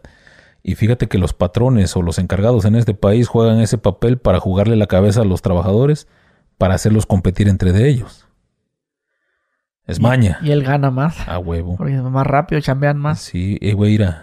Este, el otro güey le anda echando ganas y luego me dijo que te andas haciendo bien, güey. Ah, neta, jefe. Y empiezas a crear una rivalidad entre ellos. De que aunque tú lo haces para que te genere más trabajo, no te das cuenta que tú estás creando una envidia entre ellos. Pero el americano, el pocho, o el gringo, o el güero, le vale madre. Ese no le importa. Eh, créeme que eh, no es por ser barbero ni lambiscón que me vayan a decir, pero a los, a los gabachos no, no, no tienen mucho ese sentimiento de, de envidia. De ellos si, si eh, la raza le está yendo chingón o gana más billetes, eh, está bien. Ellos, el- es lo que tiene el americano que es más este no es tan este tan amarrado como para lo que es el, la visión y, el, y, el- y la envidia. Y la raza sí, está cabrona. Al chile, ¿verdad? o sea, lo que es. ¿verdad? No toda, ¿A, obviamente. a qué crees que se deba que el americano sea así? Lo que pasa es que el americano está acostumbrado a vivir en un país donde tiene todo, desde niño, ¿verdad? Donde tienen, este, ya sea salud médica, eh, fueron a escuelas, fueron al preescolar, este, les dan noches desde la, desde la niñez. O sea, el americano a veces... Pasa el camión amarillo por ahí. Exactamente, o sea, tienen una vida muy diferente a la de nosotros. Entonces no, nunca crecieron como con ese tipo de, de mentalidad como el mexicano, ¿verdad? De que no tranza, no avanza, de que hay que agandallar, de que si se te cae, ya veo cuánto un morrito, si te, se te cae un lápiz, este, si se caían 10 lápices de un escritorio, regresabas unos 3, ¿no? Si te encontrabas una, este, una moneda tirada en el suelo, pues era muy difícil que dijeras de quién es. ¿Por qué? Porque pues obviamente existe la necesidad más en nuestro país. Hace que cree una, una protección de gandallismo y envidia para ver quién, le, tiene más. Pasa mucho en las familias. Si te das cuenta, muchos familiares cuando estás este, trabajando, eres una persona tranquila, normal y no eres nada extra, pues toda tu familia está contenta contigo, te quieren y mijito y la chingada. Pero si tú estás avanzando más, tienes una mejor entrada de dinero o se ve que te está yendo mejor, de alguna forma a la familia no, como que no le gusta. Y ahí es donde te empiezas a dar cuenta de la realidad. Cuando eres niño, crees en Santa Claus, los Reyes Magos y todo eso. ¿Verdad? Piensas que tus tíos todos te quieren, que todos tus familiares y la chingada. Y cuando eres un adulto empiezas a darte cuenta de muchas cosas. Y, y te das cuenta cuando te va mal y cuando te va bien. Cuando te va mal, todos están ahí y dicen, ay, mijito, no, pues aquí estamos, ¿va?". Pero muchas veces están nada más para ver que, por qué te fue mal para darle cena en la casa. Ah, este pinche morro vale madre, anda de drogadicto, anda de pendejo, anda de loco. Pero enfrente de ti te dicen, ay, mijito, no, pues yo te quiero mucho, cualquier cosa ahí estamos, ¿ok? Y ya se van este pinche morro. Yo lo tuve mucho. Y cuando te está bien, no, pues en algo anda metido, en algo tiene. Y ya no te invitan. Y ya no te quieren, ya no quieren socializar contigo porque pues la familia a veces quiere que estés bien, pero no mejor que ellos. Es un dicho muy viejo también. ¿Entiendes? Por eso a veces cuando tienes cuando tienes este ciertas ciertos logros, cállalos. Manténlos en privado. Al sordón. Así, con tu familia más cerca, que son tu mujer y tus hijos, ¿verdad? E incluso hasta la mujer hay ciertas cosas que no le tienes que decir, no sé qué. Oye, Por salud mental. y, y a ver, háblanos de- ahora de la diferencia entre trabajar con, por ejemplo, centroamericanos. Y la, la, la forma de llevarse o la forma de trabajar. No, no sé las costumbres que tienen. ¿Qué, qué, qué, qué has notado con ellos? Porque aquí hay día madre de centroamericanos. Aquí en Estados Unidos hay mucho centroamericano, mucho mexicano y hay pocos como de, de Chile, Argentina y todo por allá. La diferencia entre las razas es el idioma. Y no porque no sea español. Simplemente que el español de los este, centroamericanos es diferente al del mexicano o al del Guatemala. ¿No? Nosotros como mexicanos estamos acostumbrados a decirte, ¿qué onda, güey? ¿Qué onda, cabrón? Y ya enojado, pues un chinga tú y este, ¿no? Pero imagínate trabajar con un centroamericano, que para ellos es normal, es respetable, cada quien tiene su forma de hablar, ¿no? Pero tú como mexicano, este, te pones a trabajar con un centroamericano, ya sea catracho o sea este salvadoreño, y que te diga, oye hijo de la gran puta, pásame el martillo. o sea, como mexicano promedio te vas a enchilar de volada. Oye, compa, ¿y qué onda? ¿Qué puta? ¿Qué? La siete mil puta, no te agüite. O sea, cerote. Cerote de mierda, pisado. Para ellos, entre ellos, obviamente son, son, son, son, es, es cotorreo, es Incluso ellos no te lo están diciendo para ofenderte, es, es simplemente que es una forma de hablar de ellos. Pero tú como mexicano dices, oye, ¿qué pedo, compa? Sí, está bien que es tu rollo y todo, pero tienes que saber... A... Es, es, ahí donde te digo, el saber socializar con diferentes personas depende su, su cultura, ¿ves? Y es donde crea los problemas. Y es donde nos vienen otra vez a dividir que los mexicanos nos llevan con las personas de Guatemala, con El Salvador, etc. Y los más chambeadores, güey los más chambeadores para mí, pues siempre, siempre mi raza mexicana, ¿verdad? Sin ofender a nadie. De ahí gente que yo respeto mucho cómo trabajan la gente de Guatemala. Gente muy buena para trabajar. Es una, una chingonería. Este, he conocido muy poca gente de Salvador y de Honduras. De Venezuela tuve también una, una conocí unos, unos muchachos también. Pero este, por lo mismo de que no tengo mucha experiencia con, ese, con ellos de esos lugares, no puedo dar mucho, este, mucho, este, qué decir, pero de que conozco de los centroamericanos, la gente de Guatemala es, es chingona. Pero la gente de México es una riata. Ok, y a todos se les paga igual. Sí. O sea, hay una diferencia de, de, precios de que paga, porque tú eres de Guatemala, ganas en vez de 18, 17, y tú mexicano tanto, y el ciudadano americano 20. No, fíjate que en este país aquí la gente gana por lo que sabe trabajar. Yo había escuchado que supuestamente el americano ganaba más que, que el mexicano. ¿O sí, sí pasó alguna vez eso? Fíjate que yo pienso que en los tiempos de antes sí.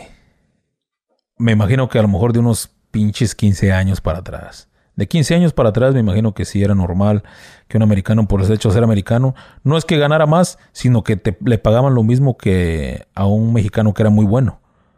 Le pagaban lo mismo a un americano que a lo mejor no sabía hacer nada. Simplemente por el hecho de que era americano. Pero hoy en día no. igualito. igualito. Y si el americano no sabe trabajar, le van a pagar el mínimo. ¿Cuánto andas ganando tú? Yo ando ganando alrededor, no me gusta hablar de dinero, pero alrededor de entre 40 y 50 dólares la hora. Es un, es un salario por hora. Obviamente se mete tiempo extra, tengo una camioneta de la compañía, gasolina, herramientas. Básicamente no gasto nada en mi trabajo. Y este es un, es un sueldo este cómodo, ¿verdad? No es un sueldo para hacerte rico. Es un sueldo decente donde básicamente tienes las tienes todos los beneficios de una compañía, tanto salud médica, dental, de ojo, carro, gasolina, transporte, todo, pero siendo supervisor si no eres el supervisor y eres un, ayudante, no tienes nada de eso más que tu sueldo. ¿A la semana qué? ¿Cuánto? A la semana puedes ganar de, de, mil a tres mil dólares por semana, libres. Bueno, en este caso tú. Ajá, más o y menos. Si, y ya, si hablamos de un trabajo normal, uno que va, uno que, ahora sí que uno que va llegando. Uno Que, uno que va llegando, digamos, hace un cheque de unos 600 a 700 dólares libres a la semana que es una chinga, que vienen siendo unos... ¿Cuántos días? Unos cinco días. Sí, lunes a viernes. Lunes a viernes. ¿Cuántas horas? ¿Ocho? Ocho horas, nueve horas. No 700. Si meten overtime, digamos, pon tú que trabajen los, los seis días, de lunes a sábado. Ganan unos 800 a 900 dólares. Entonces, este, para que puedas sobrevivir en California, especialmente hablando de California, yo vivo en California, no conozco los demás estados. Entonces, para que sobrevivas en California tienes que ten- tener un apartamento donde, donde compartas el gasto con varias personas, porque si agarras un apartamento de 1.800 dólares y tú ganas 3.500 al mes, vas a gastarte ese, una gran parte de tu, de tu ingreso por mes en tu renta, más si tienes carro en gasolina, más si te da hambre, que, pues en tu Y están comida. carísimas las rentas más que en San Diego, güey. En San Diego, California, son las rentas más caras y en San Francisco, de California. Ah, madre. Bueno, yo vivo en el centro. lo bueno. Todo ahí está todo. Con el calorón mejor, ¿no? Yeah. Sí, no, aquí está relajado. ¿Y una casa, güey? ¿Cuánto anda costando aquí? Una casa en San Diego, aquí en San Diego, una casa promedio como para... 400. No, una casa de 400 te dan un pinche garage. O sea, va más todavía. Una casa de unos dos cuartos y un baño, regular. ¿Qué es casa? Departamento, no, casa. Casa, casa. Te está saliendo en unos 800 mil dólares para arriba. Y, y con un techo simple, con una fachada simple y, y un- una casilla. ¿Pero qué, qué es lo caro? ¿La construcción o el tema del terreno y eso? El tema del terreno y el tema de, la, de las ventas ahorita es caro. Subieron de precio porque la economía estuvo muy buena los últimos, digamos, los últimos cuatro años. La economía estuvo chingona. Mucho trabajo, mucho dinero y le, le sube el precio a las casas. Y el problema es de que como había mucho... Lo que siempre le da valor a las casas es la demanda, ¿ves? A cualquier producto. Pero en, en sí construirla, por ejemplo, esa casa de 800 mil dólares, ¿con cuánto se construye? Si hablamos nada más de puro material y mano de obra. Si hablamos de material y mano de obra, te viene saliendo más caro que construirla que, que comprarla ya usada. Ah, cabrón. Sí. O sea, el material, o sea, el caro es el material o la mano. El- ahorita en estos tiempos lo que es, es caro es el- la mano de obra. Lo que pasa es que las casas que ya están hechas de tiempo de antes fueron más baratas construirlas porque la mano de obra fue más cara y fue más rápida, eficiente y sin tanto, sin tanto gasto. Ahora las compañías por un trabajador tienen que pagar Workers Comp, tienen que pagar este, aseguranza médica. O sea, las compañías hoy por un trabajador gastan mucho dinero. Y ese dinero se lo van a cobrar al cliente. ¿Me entiendes? Entonces, si antes te cobraban este mil dólares por hacer un piso, ahorita con todas las aseguranzas, las trocas y todo el desmadre, ahorita ese piso te va a salir unos 10 mil dólares. A la verga, ¿tanto? No, ahorita construir algo en, una- en tu casa es carísimo, carísimo. Simplemente un techo para una casa de dos, de dos cuartos, este, un baño, digamos, una casa. El techo. El techo. Te anda saliendo de 15 mil dólares. El tipo de Es lo que roofing- vas a cobrar tú a mí. Bueno, la compañía, por, por lo que tú haces. Exactamente. Unos 15 mil dólares fácil. No, hombre, yo con esos 15 mil ya me invento una casita ahí en Mexicali. ¿Qué pasa con eso? Entonces ya viene la raza, ¿no? La raza, "Uy, no hay pedo, yo te lo hago, güey, te lo hago por afuera. Y te lo va a hacer igual porque te lo- pues es la misma raza que lo hacen las compañías. Dame seis mil bolas. Yo te lo hago. Órale. Pero ahí ya, te- pues, ya tú te arriesgas a que no te lo haga bien, o a que le valga madre, o que si liquea, pues ya no te va a contestar el teléfono, etc. Liquea es Sí, sí, sí, exacto. ese gote, pues. Ah, ah, Fíjate que mucha gente dice, ah, no seas mamón, güey, ¿cómo que liquea? No, es este, gotea. Si gotea. sí, si gotea es este, ya no te van a Es que contestar. no, con una gotera, no, pues te chinga todo, el- todo la tabla roca, el plafón y ya valió más. Es que tumbarlo todo y... Y la mayoría de casas tienen aseguranza. Ahorita, hoy en día, todo, todo tiene aseguranza. Entonces, cuando tú tienes una propiedad, obviamente pagas una aseguranza de unos 200 dólares al mes. Si se te chinga una, un, el techo, las paredes, la tubería, la plomería, etcétera, están cubiertas y las aseguranzas traen a un trabajador y ellos se arreglan no, con la... Sí, yo escucho. Y aquí lo que me gusta es cuando, por ejemplo, cuando reparan algo, ahí te tratan de... Lo reparan, pero le quitan todo para que se vea que nunca pasó nada. O Exactamente. sea, si- no, no, no pintan nomás esa parte que, que arreglaron, sino pintan todo, porque a lo mejor el blanco no era igual que el otro blanco que estaba. Es- Eso es lo que me gusta, es lo que sí me gustó de aquí, que así, no es como en México de que, no, es que pues mira, es que los, no sé, este, Sí, sí, sí. hubo hoyos porque colgamos unos cuadros. ¿Y qué hacen en México? Pues agarran este, este Redimit, tapan el hoyo, pero se ve que, es, que está el hoyo resanado. Sí, sí. Y nomás le pintan tantito. A veces ni le pintan, nomás lo resanan. ¿no? Yo, yo resané, ya está, ya está. y eso es lo que hacen mucho en México. Dicen, no me emputa cuando. Ahora sí que voy a decir. Me emputa la me gente emputa que la dice. gente que, que resana. Pero fíjate que también pasa aquí mucho. También. Sí, ¿no? demasiado. Bueno, por aseguradora has quedado así, pero cuando es cuando un güey te está trabajando, Oh, no, sí. ¿te hace un cochinero o cómo? Cuando son por la aseguranza, normalmente pues tratan de hacer un Mickey Mouse. Te prefieren hacer match con la pintura o con el techo, pero lo de adentro como se vea. Es como cuando barres tu casa y lo metes abajo de la alfombra. Sí, sí, sí. Así pasa mucho. Eso pasa mucho especialmente cuando compras una casa. Cuando tú llegas a comprar una casa aquí en este país, la mayoría de casas nada más están fachadas. La pintura es la más chingona. Porque atrás de la pintura no sabes qué hay hasta después de un año que la compraste. Entonces existe mucho eso con las aseguranzas y con las gentes, con las, las ventas de casas. Este, cuando tú eres dueño y tú contratas a la persona que conoces, entonces es más probable que encuentres un trabajo profesional. Porque tú estás contratando a la persona directa. Y esa persona directa no te quiere quedar mal porque quiere que le recomiendes a tu vecino, a su primo, su hermano, etc. Entonces es más probable que te haga un trabajo profesional, incluso hasta de más y un poco más barato. Porque quiere, quiere seguir teniendo trabajo.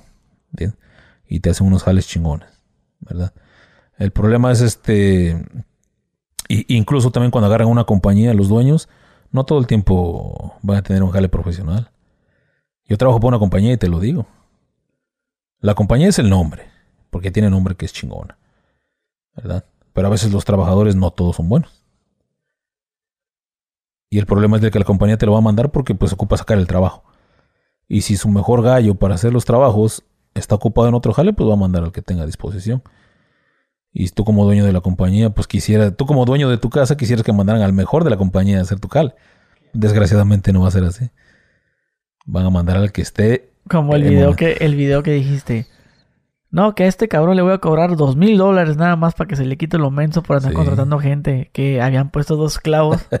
estaba el barrote, Sí. estaba la- el tepray y los dos clavos por fuera, güey. O sea, ni siquiera se fi- ni siquiera se esmeraron por ponerlos, pues clavarla en el barrote, ¿no? Exactamente. Estaban pelones, los sacaste y los volviste a clavar ya.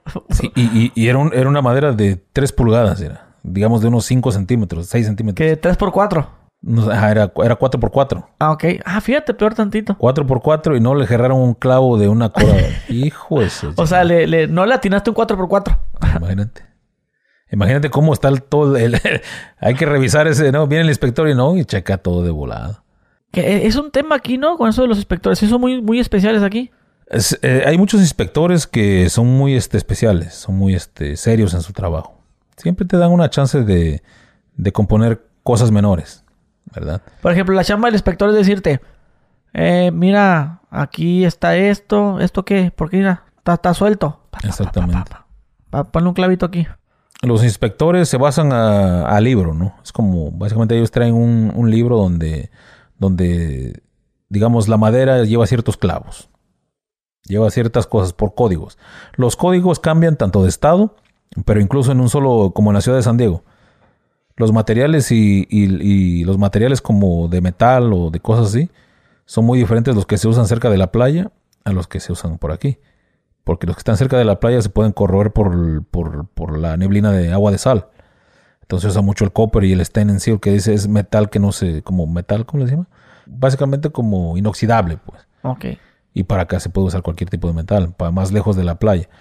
Entonces el inspector se encarga de que todo esté en regla, a como lo pide el libro por cada, cada ciudad, cada lugar, cada casa, el peso de la casa, la estructura, el, todo, todo esa onda. Entonces el O inspector... sea, ese libro te dice hasta de, a ver, los barrotes de 2x4 te deben de ir a un pie. El, el libro que ellos manejan básicamente es su, es su sabiduría como inspectores. Ah, no, no es un libro. No, no es un libro. Ah, ok. ¿verdad? o sea, el- ese libro, ellos se Ya. basan al libro como digamos como a lo que es. Ah, yo Las tenía que había un libro que, a ver, mira, aquí dice, a ver, a ver, Eh, vamos, no. va- vámonos a la sección de clavos de 4x4. I- incluso hay libros para cada profesión en este país y es lo que muchos, muchos, muchas personas no saben. Para cada profesión, así como existe el YouTube para saber cómo cambias una llanta, también existen libros de cada profesión de cómo, de cómo trabajar. Aquí puedes estudiar cómo trabajar el, tanto los techos, plomería, electricidad y todo. Entonces los inspectores básicamente, la mayoría de ellos a lo mejor no son, no fueron ni siquiera trabajadores. Simplemente saben porque lo estudiaron. Entonces ellos quieren que esté como lo, como está en el libro, como lo estudiaron, como ellos lo saben. ya. Entonces, no, aquí ocupa más clavos, aquí ocupa este, más tornillos, aquí ocupa este, más, más cemento.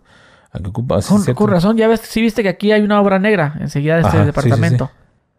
Y veo que tiene demasiados clavos. O sea, yo no pusiera tantos, va, pero yo en mi ignorancia de que veo, veo que está tas dos y luego uno y luego dos y luego uno. O sea, como tiene cada quien su técnica, ¿no? Pero, Exactamente. pero digo yo, ¿por qué tanto clavo? Pues supongo que el inspector le debe haber dicho, pues algo así. Así, es, es- como te digo, el inspector se basa al, al- al lugar, a la ciudad. Digamos, aquí puede ser una- un lugar este donde la tierra es muy sísmica, digamos. Y con, con eso ponle. O, Eh, no, sabes que en vez de esto, ahí ponle uno en medio cada uno. Sí. Y si te fijaste que había, había una zanja aquí, bueno, zan- zanja Ajá, como de un pie. Pero tiene un chingo de conos en todo el caminito, ¿sí viste? Sí, para la seguridad de las personas que están afuera. Pero yo, yo nunca había visto eso. O sea, si es- o sea, voy de acuerdo, si es un barranco, pues sí, no, que pones conos. Pero aquí es un, es un hoyo raza así, literal. Es como un pasillo para llegar aquí al departamento. Ajá. Es un pasillo suficientemente grande, no es como que pases por así. Sí. Es suficientemente grande, pero está una zanja. Pero del lado de, de este caso, de mi lado, ahí pusieron, los vatos pusieron como los conos, así Sí, como los, los retenes. Pero pusieron demasiados y no sé, no, no se me hace que sea necesario para mí. Digo, ahí está el hoyo, pues nomás no piso ahí ya. Exactamente. Para ti no son necesarios. Ajá, y sí. para mucha gente no son necesarios. Es una mamada, básicamente.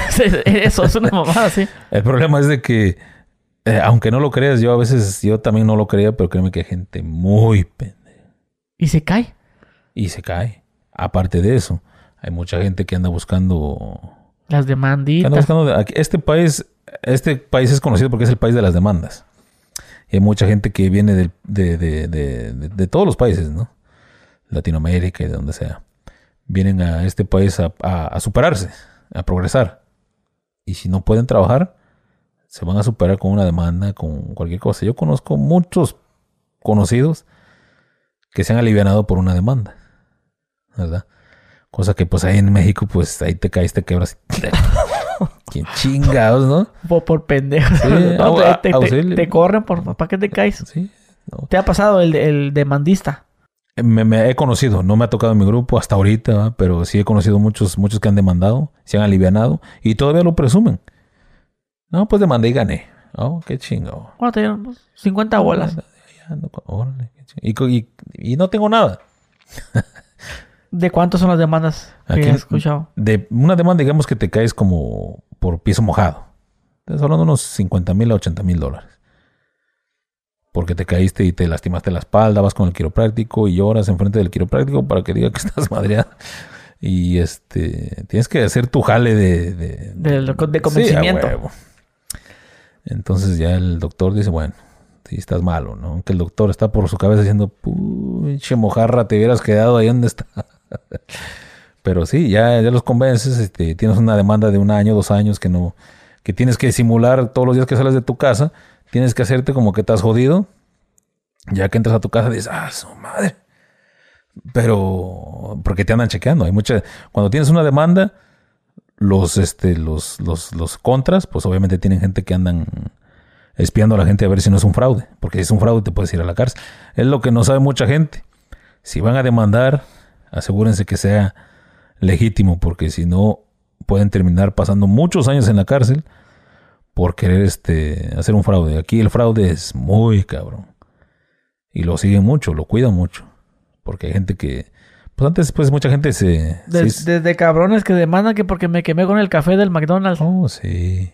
Por eso te digo, por eso en las, en las construcciones hay muchas reglas de seguridad.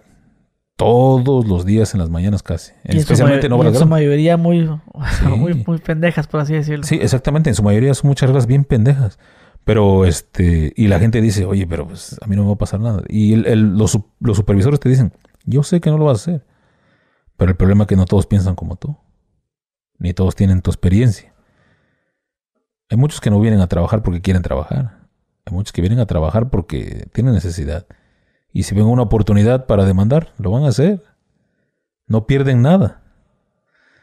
Por eso las aseguranzas se, se aseguran de que la- las reglas estén, estén cumplidas con la seguridad en los trabajos. Por eso existe en este país un, un, este, una, digamos, un programa que se llama OSHA, que es, son los de que pueden ir a tu trabajo y si ven que hay una irregularidad con la seguridad, de escalera no amarrada, no hay conos que cubran las varillas o lugares donde puedes seguir. le dan una multa a la compañía. Por eso las compañías se protegen de todo eso. Pero sí, la mayoría de todas esas reglas, dices ahí en mi rancho, pues cuando chinga. Oye, entonces volviendo ahorita al tema de los inspectores. Ajá. Esos cabrones te revisan como que también, que le- también se van con el electricista, este mal está mal hecho. No. ¿También revisan esto? Los- O- sí, los inspectores es- es- son este para cada, también para cada trabajo. ok. O sea, uno no, no abarca todo. O ya, fíjate cómo es aquí de que Sí, oh, tú vas a hacer esto exactamente. y ya. Hay inspectores, son generales, especialmente los de la ciudad que te checan casi la mayoría de todo. Pero en general siempre hay inspectores para cada tipo de, de trabajo. Que eh, los inspectores son de la misma compañía. Que, por ejemplo, en este caso, en tu compañía hay un inspector o es, o ese inspector es de otra compañía. En los trabajos hay como tres tipos de inspectores. Hay el inspector que lo, compo- que lo paga el dueño del trabajo.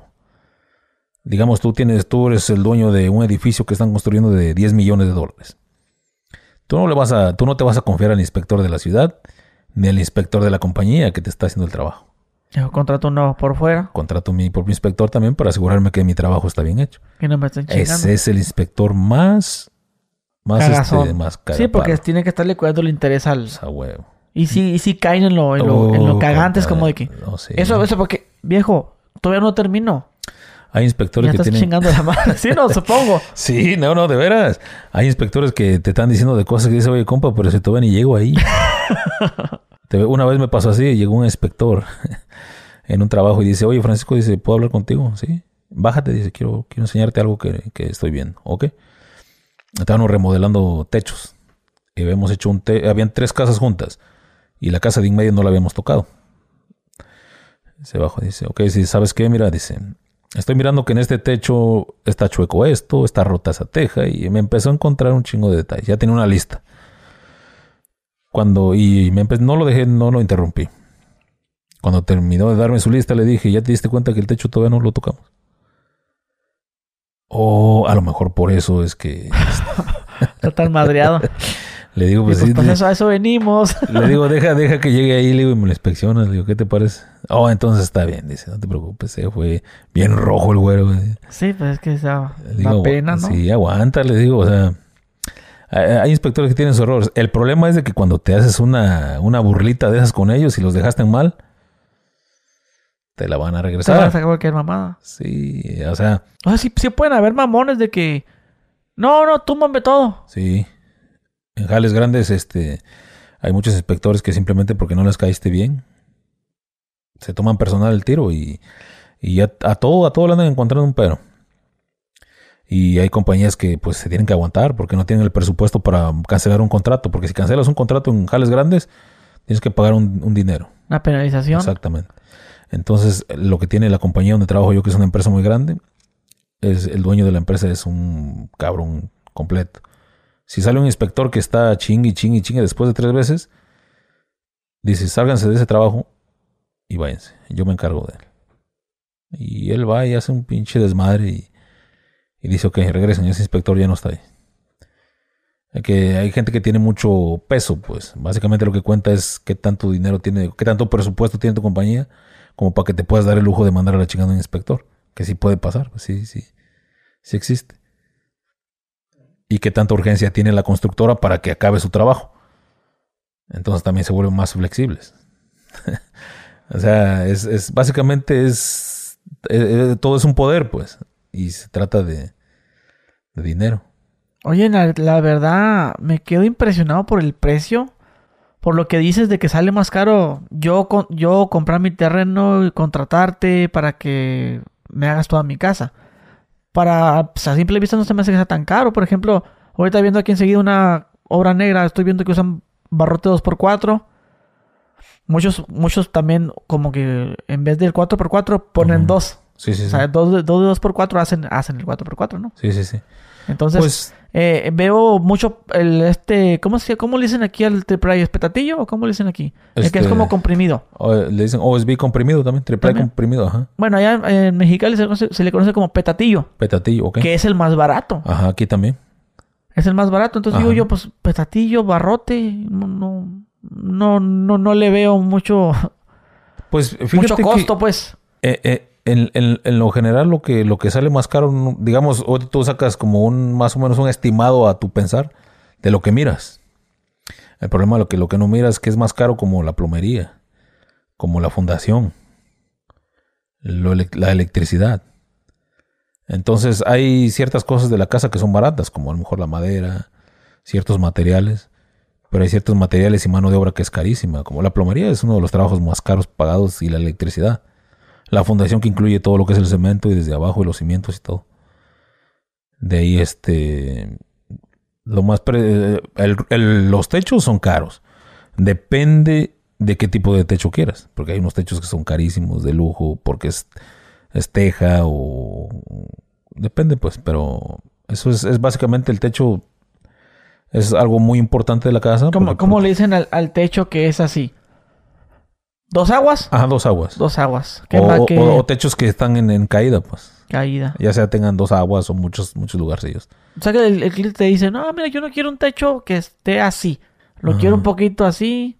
Pues el, el cliente básicamente se basa a los planos, ¿no? A lo que le ha dicho el arquitecto en este caso. Sí, sí, básicamente el arquitecto diseña una casa y el techo tiene la medida de, digamos, la, la medida de los techos en el ángulo que tengan van cambiando como un 4 en 12, 3 en 2 y la chingada. O sea que son este son medidas que tienen, pero depende la lo inclinado. 4 en 12, 4 en 10, 4 en 4 en 4, que es muy plano, cosas así. El, el más así de puta, ¿cuál es? El Es 4 en 12. 4 en o- 12. Ajá. Que ese ya, ya puede hacer hasta un famoso ático. Ajá, sí, El, básicamente. el ático es el de arriba, ¿no? Ajá, Sí. el ático, Y el de abajo es el sótano. el sótano. Ok, Aquí, aquí me renté una vez un, de- un Airbnb en Los Ángeles que tenía eso, eso el, El el sótano. sótano. Yo nunca había metido uno de esos, güey. No, a mí me da miedo. sí, no. Sí, nunca. Bueno, nomás en las películas de que. Ay, de- deja abajo al, al, al- al sótano a ver. A ver que la- las cosas de Navidad ya bajaban con su lámpara. No, estaría bueno para que bajaras después de ver una película de terror, ¿no? Sí, e- entonces, este, el, el- lo que va en medio Ajá. Es el ático. es el ático. Sí. Pero se queda con los barrotes así. Sí, se queda básicamente como, como le dicen en el rancho, en obra negra. En los bich- bichitos, pues, Ajá. bichis. Y ahí puedes guardar tu ropa, maletas, etcétera, pues. Incluso tener un cuarto. Para rentarlos por Para Airbnb. Aquí en California rentan hasta un, Mames, un hasta baño. los, hasta los baños. Sí, güey, hasta como... Sí. Estaba viendo uno eh, Airbnb. Ah, porque aquí yo rentando en Estados Unidos, güey, uh, también con las mamás que Sí, he sí. perdido mucho dinero, güey, ahorita con Airbnb. Porque a mí no me gusta esa, esa, esa mamada de que tienes que pasar por la casa del dueño para entrar a donde te va a rentar, güey. No me gusta eso. Sí, sí. Me gusta que sea todo independiente, pues. Mi entrada, pues. No, y, y fíjate que este muchas veces dicen que no, pues que es más barato, es más accesible. Pero No. muchas veces es igual de caro que una es- casa es lo que privada. te- ¿En yo pensaba, pues, estoy pagando porque pensé que una casa. Y entonces, por digo, aquí salen con cada mamada o, o veo que te rentan hasta un cuarto de, de- de un- de una recámara, hacen cosir una casa. Exacto. Le ponen una estufita de dos quemadores, le ponen un- una tarja ahí para, para la para lavarse los trastes y una cama y ahí mismo tienes todo. Sí. Y hicieron una casa, digo, no mames, se pasan de digo, porque sé que hay mucha gente que necesita rentar, eso lo entiendo perfectamente. Pues ese Pero es hasta, y estaba viendo, güey, un que te rentaba, güey. Como donde vivía el Harry Potter, que Ajá. abajo de la escalera rentaban uno de esos, güey. Sí, sí, es cierto. En Airbnb. No, que rento habitación. Yo, no, güey. Y güey, no manches, y. y- Rento habitación adentro de mi cuarto, ¿no? Sí, ya casi sí. sí, ya no va falta que los pinches closets los hagan.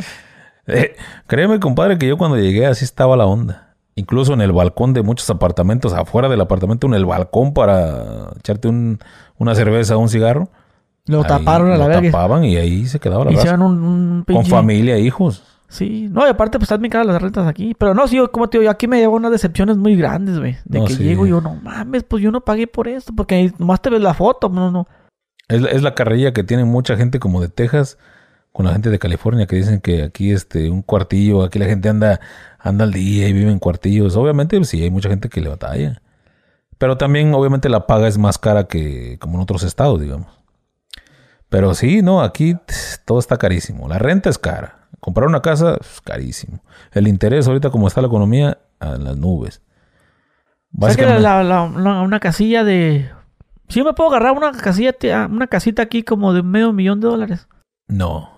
En San Diego no vas a encontrar una casa de medio millón de dólares. Tal vez allá en como en mi rancho, en Caléxico. En- a lo mejor para centro, y no creo. Y vas a encontrar una casilla muy, muy, este, Muy vieja. muy vieja con muchos problemas o así. De que ya... Créeme lo que ahorita aquí en San Diego creo que ni en las subastas de remate agarras una de 500 mil dólares. No manches. De veras. Si estás seguro, porque luego va a salir el güey que, que No. yo vendo casas en San Diego y sí hay. Sí, sí, sí hay un- una persona en San Diego que dice que sí se puede comprar una casa con 500 mil dólares.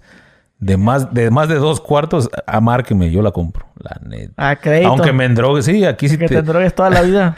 Aquí si nos fían el tren lo compramos a la chinga. No, pero en serio, pero no creo que vaya a salir ningún valiente a decirme eso porque ¿Y, no. y es fácil conseguir una casa aquí, a crédito? No. Un, un carro es más fácil. Es si está pelada ese. Está pelada. y más si Porque- llevas un buen enganche. Más si llevas un buen enganche o vas a un a un este a un dealer, ¿cómo dicen? ¿También le dicen dealer en México? No. De un dealer allá es un güey que vende droga.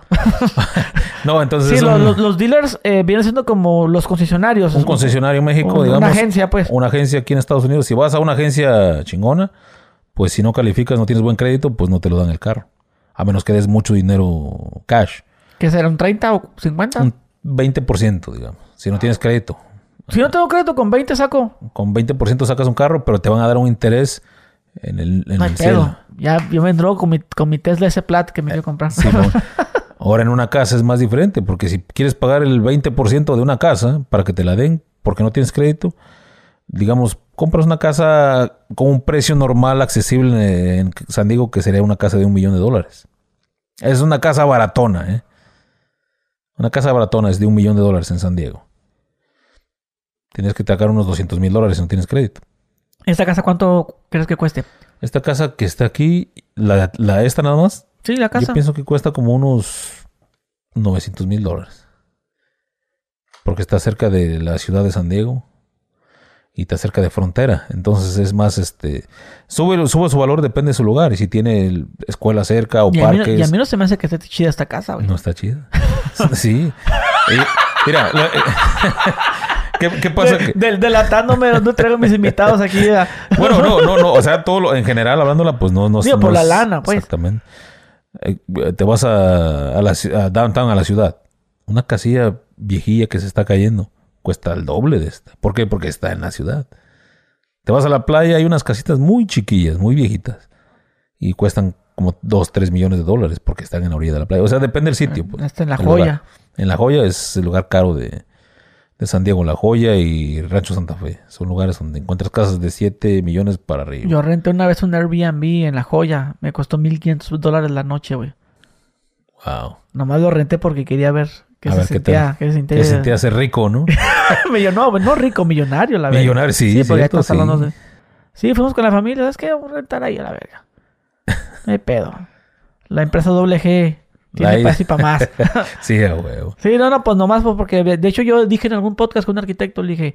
Pues yo por mi trabajo, pues suelo mucho grabar en hoteles o en Airbnbs. Ajá. Y pues trato de, de sí agarrar un Airbnb chido pues, para una buen invitado. Ah, mira, pues un lugar Sí, chido, sí, sí. en un lugar, bueno, lugar chido, pues, me eh, pues eso implica que estés en un lugar céntrico, que le quede Accesible, cerca ¿no? al invitado también y pues se ve un Airbnb y, y trato de agarrarlos porque a mí me gusta mucho esta onda de la construcción y, Sí, sí, sí.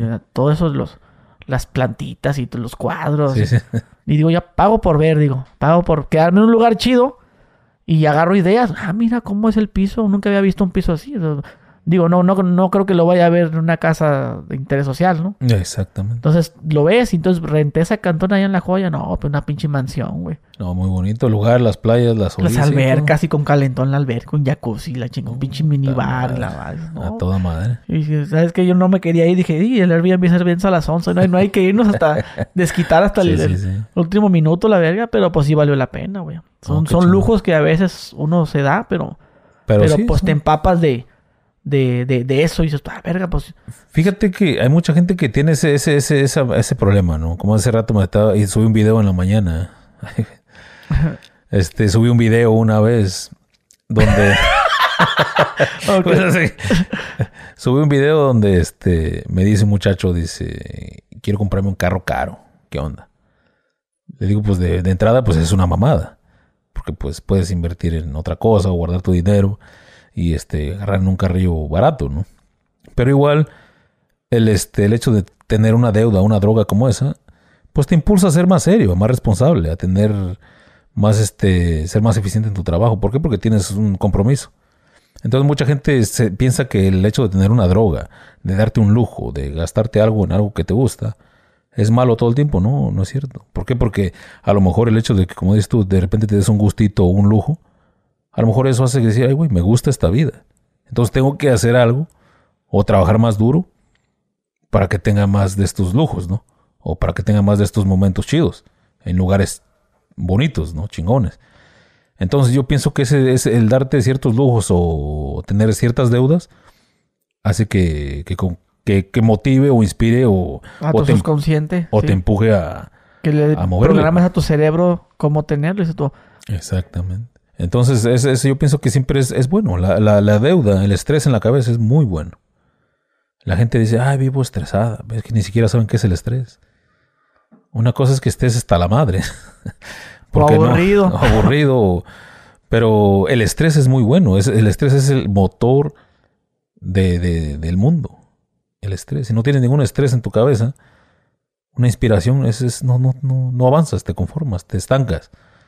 El estrés es muy bueno, muy importante y de las mejores motivaciones que puedes tener. Que es un poco lo que hablábamos de la gente que viene acá, ¿no? Muy, muy probablemente están muy estresados, como dices tú, presionados porque no tienen lana en su país y se vienen para acá, dices. Sí, Eh, Puede ser uno por, por ahí. Hiciste el comentario, ¿no? Dijiste, dijiste el, el, el tipo, el típico inmigrante, ¿no? Por Ajá. decir, que viene aquí. Lo- el ejemplo que pusiste estuvo perfecto, el de los, los cachitos de lotería. sí, sí, sí. Pero ¿cómo, ¿cómo tú catalogas a alguien que sí está haciendo las cosas bien? Cuando les ves este eh, a, corto plazo que tienen que tienen cambios, ya sea tienen un este un negocio. Fíjate que yo siempre miro a las personas cuando empiezan un negocio como vender comida y a la, a la vuelta del año ya traen una trailita más grande.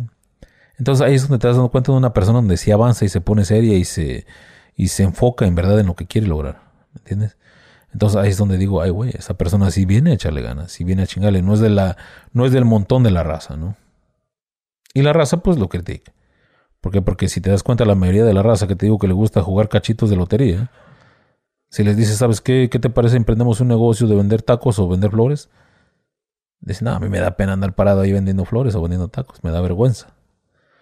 A mí me gusta un jale chingón, donde yo me vea machín. Entonces la pantalla, la vergüenza y la figura a veces es un, es un impedimento a, que hagas cosas porque te da vergüenza. Porque ¿cómo me voy a ver yo vendiendo comida, cabrón? ¿Cómo me voy a ver yo este, vendiendo globos, vendiendo... Y no se dan cuenta que para muchos emprendedores que tienen un sueño es el comienzo de, de, de, algo chingón. Tengo un amigo que vende tacos. Este, este, tiene varias sucursales. Que yo lo conocí cuando abrió su, cuando abrió su, este, cuando inauguró su, su localito. Y lo inauguró en un lugar donde le dicen como la pulga, que aquí le dicen Swami. Es un- como un tianguis. Como un tianguis, digamos. Ahí lo abrió y, y dice, prueben los tacos. Y, la y este, los comimos y me dijo, "Oye, es, es, este, estoy inaugurando mi negocio, emprendiendo. Y le di la patadilla de la suerte y le di 50 dólares. Eso fue hace como unos 5 años por ahí. Y me lo encontré hace como un año, este, que ya tenía un localillo. Y le digo, oiga, le digo, usted es el que me encontré hace un tiempo por ahí en tal lugar. Dice, sí. Le digo, ah, le digo, ya tiene uno. Oh, dice, ya tengo otros cuatro más. Y te invito. Y ahorita es un camarada que me invita. Sus tacos chingones, estilo Tijuana. Y Este, se acordó de los 50 bolas que le hice. Sí, le, le no se acordaba cuando le conté. Dice, oh, dice, eras tú aquel camarada Simón. Toma, aquí están. acá. No, me- me- de hecho me invita a tacos mi compa, mi compa Beto. Decía, los guardé aquí. De hecho, aquí están. acá Sí, no, ya hasta me da pena ir a los tacos porque están buenos, pero no me cobra. Digo, ching, cóbrenmelos, compa, porque... Para sentirme más Sí, para que, para que me caigan buenos. Pero sí, eso es donde te das cuenta que hay mucha gente que sí viene a echarle ganas, ¿verdad? Gente que, gente que pues sí tiene otra mentalidad. Pero sabes que la gente que le echa ganas muchas veces es la gente que se viene con toda su familia. La gente que tiene, cuando, yo digo, cuando, eh, es muy importante la familia, si eres de familia, pero tenerla cerca. Una mujer que te echa la mano es muy importante. Porque una mujer puede encontrar un hombre hecho pedazos o en piezas y puede ayudar a que se construya, que se haga una pieza y se haga una, se haga algo chingón. Al igual que puede haber mujeres que te encuentras que te pueden encontrar en una pieza y te pueden terminar haciendo pedazos. El hecho de emprender un negocio en familia, tienes que básicamente tener una buena pareja. es muy importante. Si tienes una pareja que no, no que en todo te contradices o en todo pone un pero o muy necia, no, no vas a hacer nada bueno. Nada. O no vas a tener esas ganas de hacer algo para tu familia. Porque sientes que no eres agradecido por eso. ¿Me entiendes? Entonces por eso mucha gente mejor prefiere emprender solo a estar en unión. Y a veces puede ser un, un este, un este, algo que detiene a mucha gente a progresar. Pienso yo. No, no, sí. No, y como eso se la rifan con toda la familia. ¿Y cómo la harán para venirse?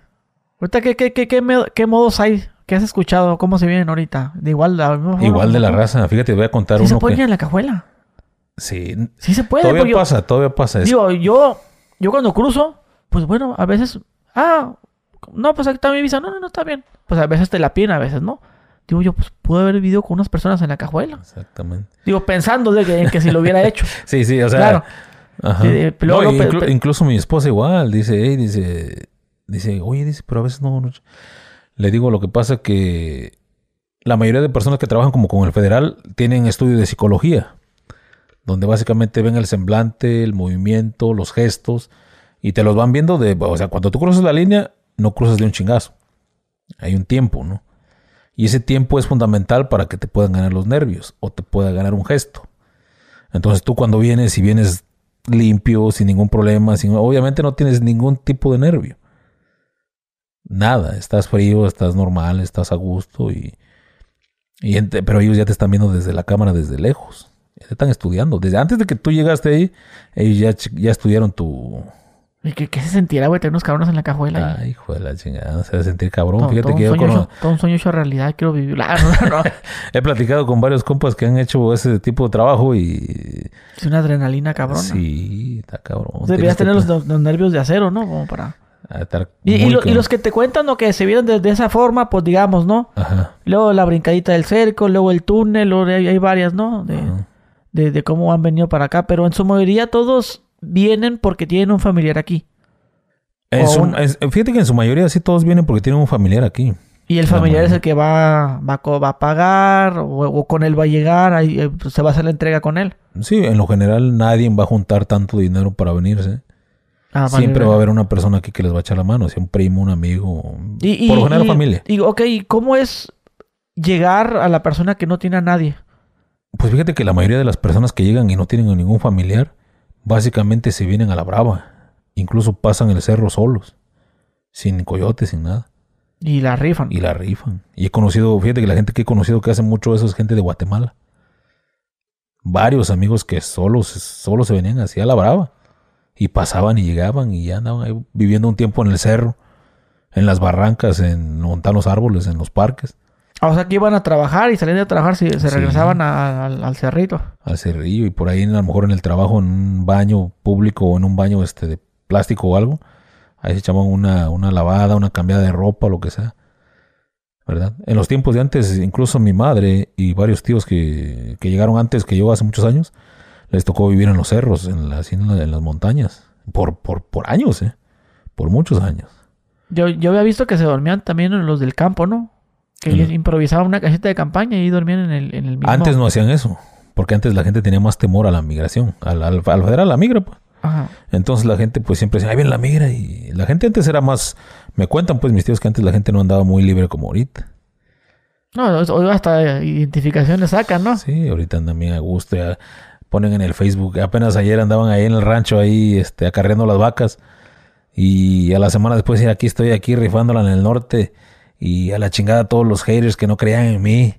Y agarran su cheque y aquí dijeron que no la iba a lograr. Y ahorita todos están callados. Como la canción, ¿va?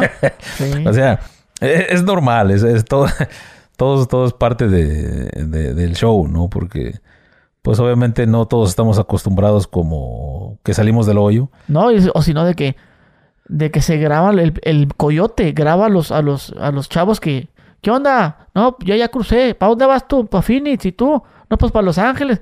Empiezan a decir, digo yo, ¿pero por qué se exhiben? Ahí está su cara. Digo, estamos en Estados Unidos y... A ver, vente, chiquito. Tú, tú subiste un video de que te cruzaste. Vente, vámonos. Ahí es donde te das cuenta que el control migratorio no le, no le importa. Ellos quieren que vengas. Pero no te quieren decir que vengas. Pero no te quieren decir, obviamente. O sea, no quieren reconocer que Es- te, es- es te como- necesito. Es como... Pues... sí, no, sí, sí, sí. Claro, claro, ya entendí. Eh, es, es- es- eso viene siendo como el por qué no le dan amnistía o papeles a la, a la gente que no tiene que a los inmigrantes. ¿Por qué? Es, pero pues es que no sé, es que hay mucha gente. No. Si le dan papeles a la gente que no, que, que, que, que es inmigrante, ¿qué va a pasar? Una, van a tener el derecho al, al sistema de seguro social. Donde se tiene, donde este país los tiene que pensionar cuando sean viejos. Este país no quiere gastar ese dinero en todos esos inmigrantes en, en su retiro. ¿Sí me entiendes? Claro. Una. Si, un, si le da pa- papeles a los inmigrantes, van a tener el derecho y el acceso a poder salir a su país a visitar a sus familiares. Y traérselos y pe- pedirlos y la madre, ¿no? Aparte de eso, se va a quitar la mano de obra y los trabajos. Entonces va a ser que lleguen más inmigrantes. Así es, compadre. Y actualmente aquí, ¿qué onda? Este, rentas, ya estás pagando tu casita. Pues Fíjate que ahorita estoy rentando todavía y este ando buscando una casa. La empecé a buscar hace como por ahí como un año. Por ahí pasadito un año la empecé a buscar, pero no es un buen momento para comprar una casa, tanto por el interés y por los precios. Según se esperaba que iba a bajar este el trabajo y la economía y es una oportunidad donde mucha gente puede agarrar casa. Pero este sí, estoy estoy buscando una casita, quiero este quiero más espacio para mi familia, para mí, para mi trabajo y para este pues para estar más cómodo verdad este siento que tengo tengo pues la posibilidad de poder pagar mi casa y eso y es tiempo pero simplemente no es de decir sabes que quiero comprar una casa y ya voy y la compro y no es tienes que Pero si te quieres vivir aquí en San Diego. Sí, fíjate que este, mi esposa estaba considerando decir, hey, ¿sabes qué? ¿Qué te, qué te parece? Nos vamos a Texas. En Texas se oye que está bien barato y que hay más accesibilidad y hay muchas casas y todo. Le digo, mírale, el problema es de que en Texas me platican que el clima es muy fuerte. No sé si te ha tocado ir a Texas. No, pero el tema del calor, ¿no? Sí, ya- yo no he ido también, pero dicen que es muy, muy, muy fuerte. Entonces le digo, mira, digo, California es muy, muy agradable, el clima, especialmente en San Diego. Tenemos la accesibilidad de estar cerca de México. Tenemos muchas ventajas, tanto con el clima, tenemos playa, tenemos montaña, hielo, desierto, y tenemos a México cerca. Es más caro, pero prefiero pagar más caro por la comodidad de tanto mía y de mi familia que estar este diciendo que voy a pagar más barato y estar soportando el calor todos los días, especialmente en el trabajo que hago. Imagínate estar en un calor insoportable y en Texas. Oh, me ahorré 200 mil dólares, 300 mil en una casa, pero ando que me lleva la chingada todos los días con el clima. ¿A poco sí, sí, sí hay de diferencia tan grande?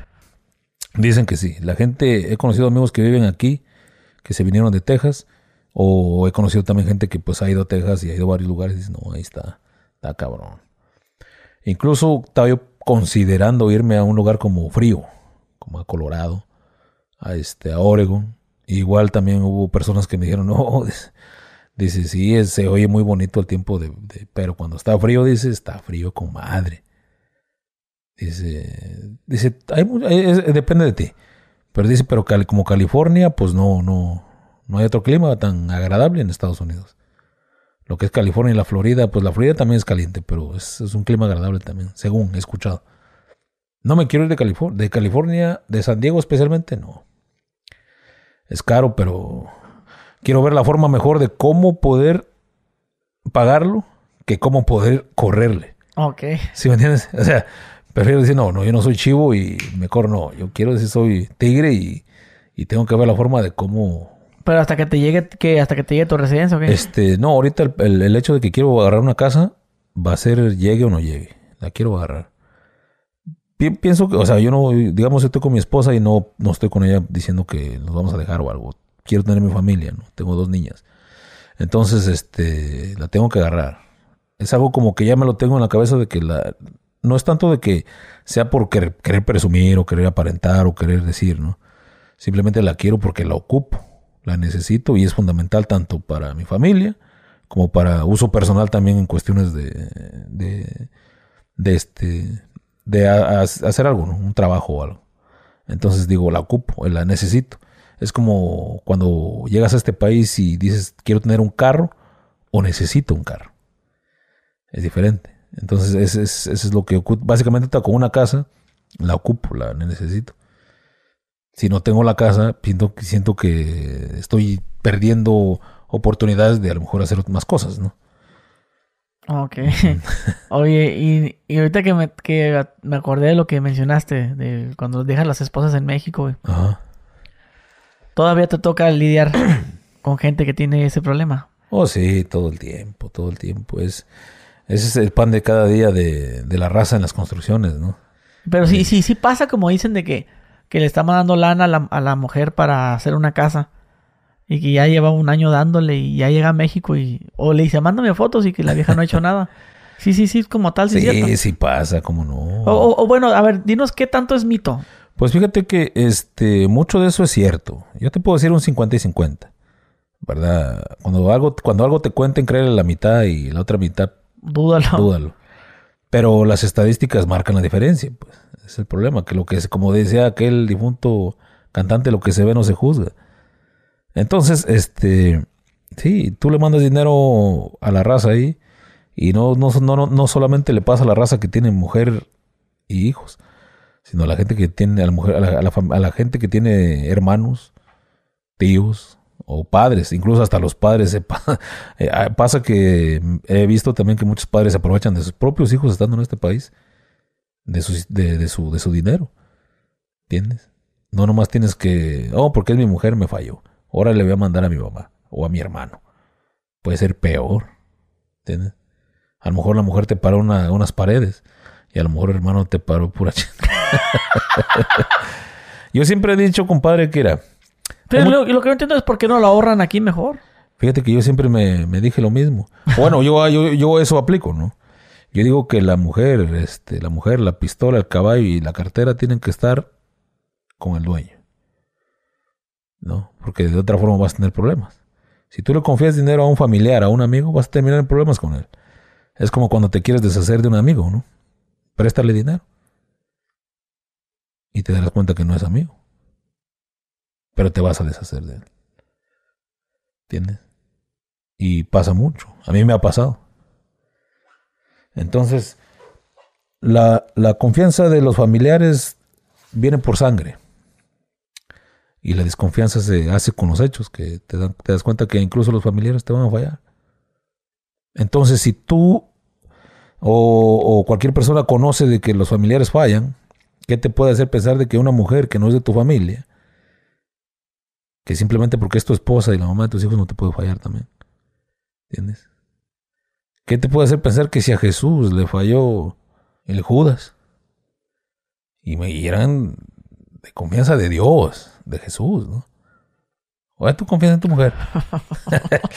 no, de que no, pues ella está ahí sentadita todos los días enfrente del altar y, y Padre nuestro que estás en el cielo y la chingada. Mi esposo, cuídalo. Cuídalo mucho, que pobrecito, que anda echándole ganas. No. Muchos vatos ni siquiera se dan cuenta que cuando les habla la mujer les dice, oye, y no has mandado, tengo este gasto y la ch-". Ni siquiera le dicen, oye, mijo, ¿cómo estás? ¿Cómo te ha ido? Ten cuidado que el pinche calor. Que no te va a pasar nada, cuídate, come bien, aliméntate, no te has enfermado. ¿Cuándo, ching?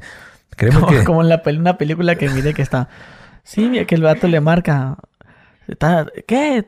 Así como tapamos el oído porque está en la construcción, Ajá. pues.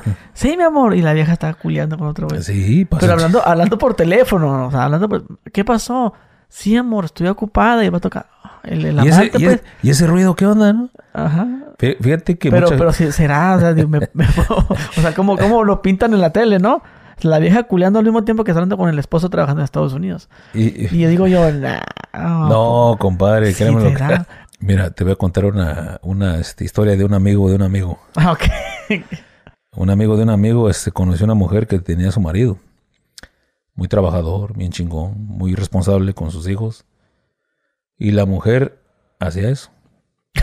Le marcaba a su marido mientras estaba, estaba en, el, en el mo- en el momento. pues. Sí, la intimidad. Le contestaba y le valía madre aunque estuviera sentada arriba de la reata. La- pues, Y el vato dándose de- unas verguizas. Y cuando la mujer no tenía excusa para salir a ver a aquel compa, al amigo de mi amigo, incluso hasta vaciaba las pinches, los galones de leche en el zinc para decir que no había leche para ir a traer. Con el marido sentado ahí. ¿no? Y ese amigo de un amigo no lo más lo hizo una vez. Muchas veces. Entonces, este... Sentado en la riata. Y, la...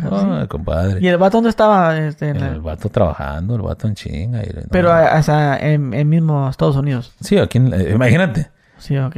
Sí, no fue como... Es como la cartera, compadre. Si en el pantalón, cargando la línea, Pero te la por, roban. ¿por qué hacía eso en ese momento? Pues porque le entró la llamada.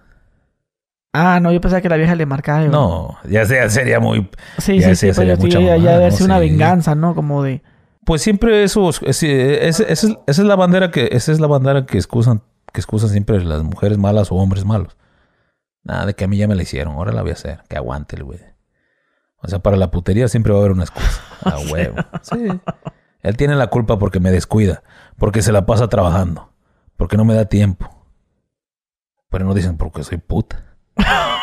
sí, claro. O sea, al chile, pues con todo respeto. ¿ah? Pero sí, o sea, se me paró, se me calentó la, la onda y, y me quise aventar un tiro porque está guapo el vato, porque me, me llama la atención. Nunca van a aceptar, tanto hombre y mujer, que porque te aventaste un tiro porque te gustó. Fíjate, ahorita se nos estaba olvidando Ajá. Este tocar el- ese tema que el que estábamos hablando cuando Sí, sí, antes sí. de empezar la entrevista sobre los trabajadores, güey. Ok. Sobre los que no pelean un chango en algadas.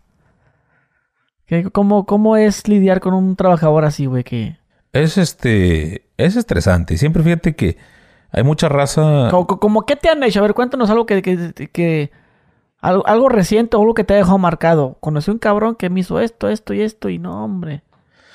Fíjate que lo que, lo que, lo que siempre me deja o me, me deja marcado es de que cuando lo quieres enseñar a la gente y te, y, y lo toman todo a lo contrario. Incluso he- me he encontrado con gente que se me han cuadrado a los chingadazos en el jale. Sí, y de que, este, sí. de que piensas que le estás cagando el palo porque tú quieres cagarle el sí, palo. hay piensa que gente que, ¿sabes qué? ¿Por qué? ¿Por qué siempre me gritas a mí, güey? Es como cuando estás morrito y te mandan a ti a la tienda, ¿no? Ah, ¿por qué siempre yo, cabrón? ¿Verdad? Pero este, no es nada personal, pero hay gente que se lo toma personal. Oye, todo el tiempo me, lo- me, me dices a mí, ¿qué onda? ¿Traes algo conmigo? ¿Qué onda? Bájate y órale, cabrón. ¿Y te bajas o, o No. tienes que mantener la, el orden? Exactamente.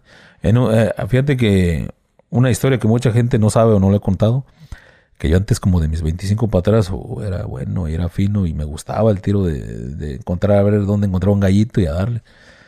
Pero de, un, de cuando estuve en esta compañía no puedo porque básicamente porque me debo a mi a mi a mi trabajo. Y mi trabajo es el que paga mis, mis, gastos, ¿no? Entonces no puedo arriesgar mi trabajo por un cabrón que básicamente le vale madre, pues, ¿entiendes? Entonces, este, sí, se me han cuadrado. Órale, bájate y me han aventado el martillo y todo y la chingada. Y este, y pasó con un muchacho. Y le dije, mira, compa, si vas a hacer algo, no alegues, no hables mucho. Haz lo que tengas que hacer. Y acorde a lo que vayas a hacer, es como yo tengo que reaccionar. Pero yo no me, yo no me voy a dar a golpes contigo. Pero haz lo que tengas que hacer. Entonces ya yo, porque si tú, aquí la ley está del que tiene el primer golpe, es el que básicamente Sí, sí. vale madre. Entonces ya a lo mejor ya, ya defendiéndome pues es diferente. Con el tiempo el muchacho se fue a otros lugares, encontró jale y la chingada y como al año me habló. ¿Qué onda compa? ¿Te acuerdas de mí? Soy fulano de tal, Simón. Sabes que te quería pedir una disculpa. ¿Dónde andas trabajando? Me llevó un 12 de chelas. No, tenía razón, cabrón. Y la cagué, güey. Discúlpame. Y eres a toda madre. Me andabas enseñando y todo lo tomé de otro lado, güey. Me fui a otro lado a trabajar, güey. Lo que me enseñaste, lo poco que aprendí mientras estuve contigo, me sirvió un chingo, güey. Gracias, güey. Y discúlpame. Pero son pocos los que, los que van a decir eso. Todos los demás siempre van a salir diciendo que este güey fue un culero, que no vale madre, Negrero. pinche negrero, pinche come condai y la chingada. Y se lo dicen a otro vato o a otro patrón que le están sacando el jale con lo que saben que le enseñó a aquel culero. ¿Sí entiendes? Claro. Ah, pero no dicen ese pinche culero, mira, me enseñó a trabajar. Por ese culero, también pagan otra feria. Ah. La gente piensa que una persona que sabe un maestro, ya sea de albañil, lo que sea, piensa que tiene la necesidad de, de- de estar batallando con la raza. Ahorita en día en este país, la gente que no sabe trabajar la mandas para la oficina y sabes qué, no, no me sirve. Pero no se dan cuenta que tú le das el derecho a la... El derecho a la duda, ¿no? De a lo mejor pues es, es morro. Y va a aprender. Va a tardar. Y yo les digo a los morros cuando entran conmigo, mira, mijo, la gente está bien pendejo. Y si es así como tal. Sí les digo así, Por mucha ejemplo, gente... ¿Qué pasó, güey? ¿A qué te mandé? Vámonos, rápido. Dice mucha raza en los comentarios, a veces me dicen en mis videos. Oye, compa, dice, pero a mí si me dice un vato así de volada, lo, lo tiendo a chingar. y le digo, no, pues asegúrate que, que, le, que le pegues bien porque no creo que le vayas a pegar a una bolsa de arena. Te puede reaccionar. Le digo, no, no es cierto. Yo eh, todos los muchachos que traigo yo, pues, este, son de buen tamaño, tan chingonzotes y todo. Pero siempre les hablo ah, como hombres. Siempre les digo, compa, le digo, aquí hablamos como hombres. Nos portamos como hombres. Trabajamos como hombres. A menos que me digas en tu, en tu papel de trabajo que eres no binario o que eres este extraterrestre o que te identificas con otra mamada, pues entonces solamente pues te trato diferente, ¿no? Pero pues en ese caso mejor no te, no, no te quiero en mi grupo. Pero desde un principio digo, no, pues que me llamo fulano de tal, soy masculino y soy una chingonería. Les digo, entonces digo, yo me, siempre me porto con ustedes así chingón. Incluso mis chalanes a veces con ando, se igualan conmigo, pues, porque pues somos hombres, ¿verdad? No me voy a agüitar de que me dicen, no mames, vete a la verga. Y yo les diga, no, ¿y por qué me hablas así, güey? No, o sea, es un, es un trato de hombres, pues. ¿Entiendes? Entonces, cuando digo, mi hijo, le digo, no mames, estás muy pendejo. Pero mira, yo también fui pendejo, cabrón. Oh, ¿te ofende la palabra pendejo o qué? Güey, estás bien, güey. No, todavía me ofende, jefe. Entonces, vete a la vez. O sea, o sea, o sea, le digo, no, le digo, o sea, el, punto es, digo, es, es, es, lo que les estoy queriendo decir. Estás bien, güey, estás bien menso para esta madre. Pero ya, yo te voy a enseñar. A diferencia de muchos güeyes que dicen, estás bien, güey, y no te quieren enseñar. Y todo el tiempo andan trayéndote de pendejo. Recogiendo basura, valiendo madre. No, no, no. Mira, la cagaste aquí. Pero venga, te voy a enseñar cómo se hace. Una, dos, tres, cuatro, cinco veces. Órale, cabrón. ¿Aprendiste? Más o menos. Ponte verga, mijo. Ponte verga. Ah, porque no soy tu papá, yo soy tu amigo. Soy tu compa, soy tu maestro. Si quieres, soy tu picador. Oye, ahorita que dijiste lo de la basura, me, me acordé cuando yo trabajaba. Eh. Sí. Cuando trabajaba en una maderería, llegó un vato, güey, que no sabía para nada, güey. Ni no, no, no, no, no sabía agarrar un clavo y un, martillo así, pa, pa, pa. No, no sabía ni hacer eso. Sí, hay gente y lo, ajá, sí, entonces lo mandaron a, a limpiar. Aquí están las bolsas, las... Entonces agarra la, la, bolsa y, la, y, las, saca todas, güey. Todas, porque ya ves que, que es una sola y tienes que romperlas. Sí, sí, sí. No, él, él pensaba que era una, una bolsa gigante, güey. Entonces el vato ah, le hace así. Y luego hace, y luego la sacude y le hace así. Yo pensé, pensó que era un paracaídas, no sé. y el vato dijo, bueno, y después empieza a agarrar lo que es eh, cuando agarras el barrote y lo cortas. Sí, sí, sí. Ya que sale pues un pedacito de, de, de barrote, ¿no? El 2x4. Ah, pues imagínate una caja llena de esas madres, güey. Y pues el, y, el güey, y el, y el güey echó, echó a la, a la, de esas de basura esas madres, güey. Entonces, pues no mames, pues desde el momento de levantarla, pues se rompió la bolsa porque pues mucho peso, pues. Y estábamos cagados de risa nosotros porque pues desde pues, agarrándolo de pendejo. Hasta que llegó el supervisor, no, mira, tú tuvo que envolverlo. Acá, sacar una sola bolsa. Es una sola bolsa y después se volteó y echó adentro. Ok, ¿cómo lo va a mover?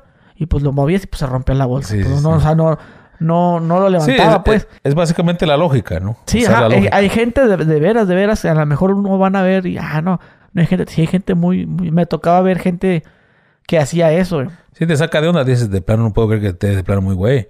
Con el perdón de la palabra, ¿no? Hablando como hombres, pero sí, a veces dice uno cuando está uno en el jale, dice, no mames, este compa está bien güey.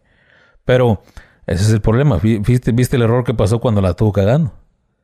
Y pasa con un chingo, fíjate, yo cuando, cuando con mi grupo de trabajo, pasa esto también a veces. Y pasa en muchos grupos. Traes un chalán nuevo, ¿no? Una persona nueva. Y los demás trabajadores nada más lo están viendo que la cague. Están esperando que la cague. Y se la curan. ¿Ya viste ese güey? Jefe, ¿ya vio el que trajo? Vale, pa' pura, Pero no se dan cuenta ni se acuerdan que ellos también anduvieron valiendo madre. ¿Entiendes?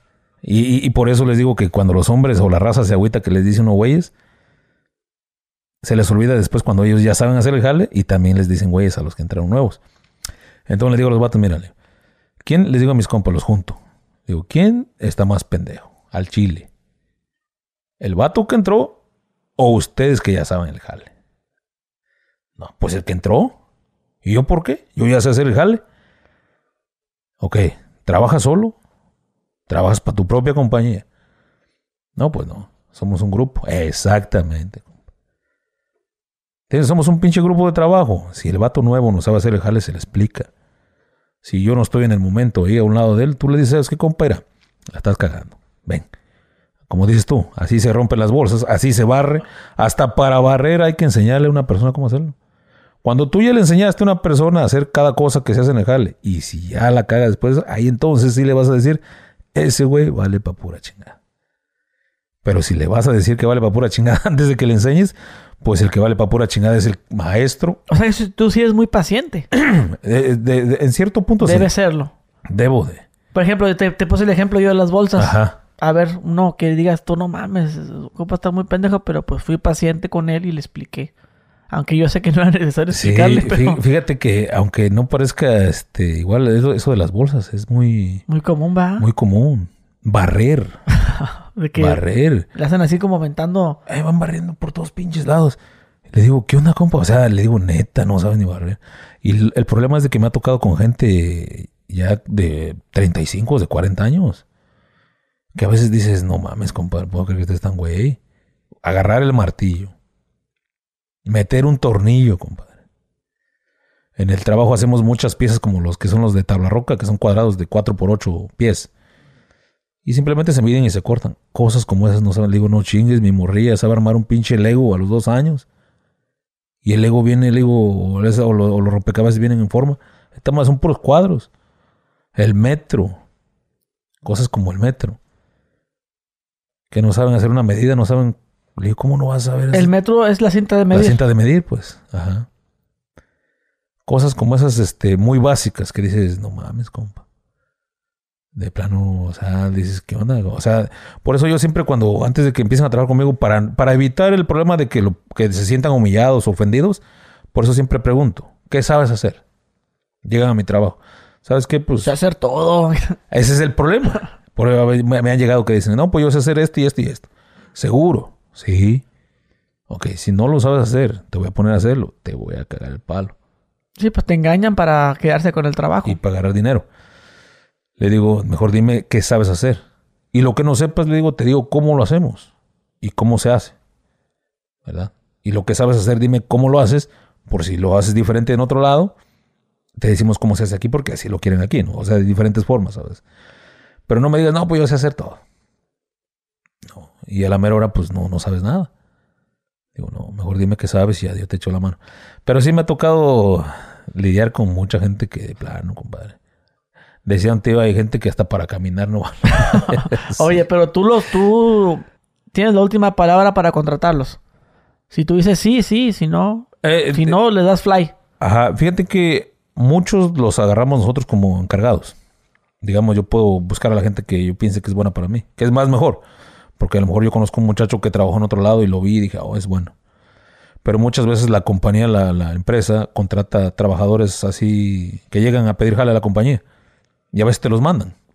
Ya es que me mandaron de la oficina aquí a tu jale que voy a trabajar contigo. Les marco a la oficina y les digo, hey, ¿qué onda con este morro? No, pues te lo vamos a mandar a ver, cálalo, a ver qué tal, a ver si es bueno, ¿no? Y este, yo soy muy, yo soy muy, este, muy, ¿cómo se diría? Muy justo, ¿no? A mí no me gusta estar cargado. Me, me ha tocado, porque yo también fui chalán y me tocó, me tocó trabajar con gente que son ojetes, son culeros. En el todo el sentido de la palabra. Yo soy a lo mejor estricto, un poco fuerte para hablar, pero soy, me gusta enseñar, me gusta que sean chingones. Yo quisiera que todos los que les enseñen sean más chingones que yo. Digamos, ese es un buen maestro. Entonces, cuando me mandan, les digo, hey, si no es bueno, les digo, sabes que no es bueno. Pero, este, y no lo ocupo. Y si es bueno, yo de volada les digo, ¿sabes qué? Este vato es muy chingón. Una vez me dieron un, este, un trabajador de otro grupo que lo querían correr ya. Ya el vato dijo, ¿sabes qué? No lo quiero en la compañía, quiero que lo corran. Y eso fue personal. Entonces el patrón, los, los dueños siempre le tienen confianza al encargado, ¿no? Porque pues es el que sabe. Ok, si ya no lo quieres, lo vamos a correr. Pero ya tiene dos años en la compañía. O sea, la compañía misma dice, oye, si en dos años no lo corriste, ¿cómo es que lo quieres correr ahorita, no? Y de volada. O sea, si era malo, pues yo pienso que lo hubieras corrido antes. No, yo quiero correrlo ya. Y no me sirve. Y es muy rezongón y me quería pegar. Así dijo el vato. Entonces, como a mí me consideran uno de los encargados más fuertes, me lo mandaron para darle la segunda opinión. Cuando entró conmigo, me dijo el, dueño, dice, hey, se va a ir contigo este muchacho y a la primera cosa que haga, mándamelo para que ya se vaya. Ok. Me fue conmigo el morro. Y este, cuando empezó a trabajar conmigo, andaba pilas en chinga. Digo, mi hijo, hazte esto y esto y esto así. Le digo, agarra, no, yo ya sé. Seguro, sí. Pum, chinga. Todo ese día se dio una chinga y me dejó con la boca abierta. Digo, la madre. Al otro día, pasó una semana, pasaron dos semanas, una chingonería de trabajo. El mejor trabajador que he tenido fue alguien que me mandaron para correr. Y al final de cuentas ahorita trabaja para la misma empresa y es encargado ya. ¿Entiendes? Solamente porque un culero lo quiso correr. Sí, sí. Por su- porque se tomó personal, porque te digo, hay encargados que son culeros. O sea, lo quiso correr y... ¿Y bye. cómo funciona correr a alguien? Tienes que tener este tres este este llamadas de atención por la ley. Te hacen una llamada de atención porque a lo mejor tienen muchas faltas, te hacen firmar un papel, que es la primera. Este, otra llamada de atención puede ser porque este Mm, Falta de rendimiento. falta de rendimiento, otra. Y la última puede ser porque rezongas mucho en el jale o este o tuviste algún Sí, accidente. tienen derecho de correrte. Pero es, es como en México que les dan un dinero y que suman sus vacaciones y que No. les dan su, ahora sí que su finiquito. Aquí no es así. Aquí no es Aquí así. te corren y a chingar a tu madre. Así hubieras tenido 20 años. no les importa. No, Pero- allá pues allá es de que hay 15 años y te tengo que dar un millón de pesos. No, Lo que te toca, 500 mil. Ahí está chingón. Ahí sí no. está bueno. No, aquí no, aquí sí. Aquí te corren mi culero. Mientras tengan las este, excusas suficientes, sacan. Y si no tienen excusas de que no, pues vete porque... Las van a buscar. sí, es lo que hace. Las compañías, las compañías grandes van a mandarte con. Haz de cuenta que ya te quieren afuera, ¿no? Van a buscarle... Sí. Ocupan tres strikes. Pero si nomás te corren, no, no, no, existen esos tres strikes. Ajá. No te pueden Te correr. corren. No, te puedes demandar. Ah, ok. A eso me Es refiero. por eso que ocupa los tres strikes. Entonces te, las, te los inventan de que, ah, otro. No te los inventan. ¿Eh? De cuenta que dicen, ok, este morro no lo quiero aquí. Y lo mandan con los grupos más cabrones. A que les den una chinga en el jale. Y van a saber que van a tronar. Sacarles jugo. ¿Sí? Y el vato morro mismo solo dice, no, me voy mejor. Si no completan los strikes, se van antes. Van a decir los, los de Honduras. Yo mejor me voy de aquí. Sí. No, hay mucha gente que sí. Yo es- mejor me voy, la verga, la mierda. Así las... La yo, trabajaba, yo, yo- yo trabajaba con un chingo de, de, de catrachos, güey. Y decían, la ese hijo de puta que se va a la mierda. Yo me voy de aquí a la mierda. Pues siete mil puta. Yo no, no voy a sacar ni para el pasaje. Y fíjate que para eso la raza mexicana es bien entrona, es bien aguantavara, ¿eh? sí. Yo, yo, este, la raza que tengo que trabajan conmigo, pues son mexicanos todos. Tengo uno, tengo dos morros de Sinaloa. Un morro de Sonora. El buitre de Sonora, el rojo de Sinaloa, el flaquito de, Sinaloa. Este, y dos morros paisanos míos de Oaxaca. Y aguantan vara, aguantan carrilla y le chingan. Y echamos desmadre, y echamos desmadre, pero también nos damos unas putidas. Y los calorones son una chinga. Pero, pero aguantan vara. Y fíjate que, siempre, como te digo, la, yo mis respetos para toda la gente de todos los países. Pero para mí, la raza y la gente de Guatemala son reatas para trabajar. De ahí para allá, mejor sin comentarios. Son buenos, sé que hay mucha gente que es chingona. Pero me ha tocado, los pocos que he conocido, no. Pues, una, o son llorones o, o, o tienen una forma de trabajar muy, muy pesada. Que a lo mejor no coincide por, por, la, por la cultura, ¿no? Claro. Oye. No irme a los extremos, ¿no? No, Sí, estamos con madre. Oye, hermano, pues no sé si te nos he olvidado algo de tocar en ese tema, ya para finalizar esta plática que se puso muy interesante, la verdad. Aprendimos mucho. No, pues igualmente, fíjate que yo aprendí mucho. Muchas gracias por la invitación. ¿Y qué, qué les puedo decir? Siempre lo que, lo que yo puedo decirle, o para finalizar esto, decirle a la raza que pues no se rajen. Que cuando quieran algo, pues lúchenlo. Eso sí, cuando escuchen de ese tipo de mentores que le dicen que todo lo que quieres lo vas a lograr, eh, no es un buen consejo. Un buen consejo se dice cuando quieres algo, trabaja por él. Y si no lo logras, búscale otra forma. Siempre hay muchos, muchos caminos para, para hacerla. Y si no lo, y si no lo logras de una, existe el plan B. Y si, y si el plan B también jala, no jala, el que sigue, el que sigue, el que sigue. El punto es seguir trabajando y seguir moviéndote y seguir haciendo algo. ¿Verdad? Porque hay muchas personas que se creen en esos cuentos de dicen que todo lo vas a lograr. Y si fracasas, se les derrumba todo el pinche, se les cae todo. ¿Por qué no les dicen, hey, puede que a lo mejor no lo logres? Porque a lo mejor no es tu tiempo, porque a lo mejor no era lo que, lo que era para ti. Por muchas circunstancias, ¿no? Las oportunidades, etcétera. Pero siempre síganle, síganle meneando, sigan, sigan trabajando, sigan luchando. Siempre las oportunidades aparecen mientras tú estás en el camino. Pero si te rajas y te echas a dormir, no va a llegar nada, ¿verdad? Se los digo por experiencia. Yo tengo muchos años haciendo roofing, construcción, y de cierta forma eh, mi mismo trabajo me dio las oportunidades de a lo mejor hacer otras cosas que me gustan, como hacer videos, este, conocer a personas como mi amigo el Gusgri, y este, y muchas cosas más que pueden salir, pero todo empezó estando en la línea del trabajo. ¿Entiendes? Nunca le paren, nunca se rajen, y si lloran, lloren, pero sigan avanzando, no se queden en la tristeza ni en el llanto, ni crean en esas pendejadas mentales modernas, con mucho respeto. Y learn. Learn, motherfucker. Y bueno, gente, pues ya lo tuvieron aquí a nuestro amigo el chico Ruiz. Aquí vamos a dejar tus redes ahí para que te sigan. Dejen su like, suscríbanse y nos vemos. Adiós. Learn, motherfucker. Finishing. Soy inevitable.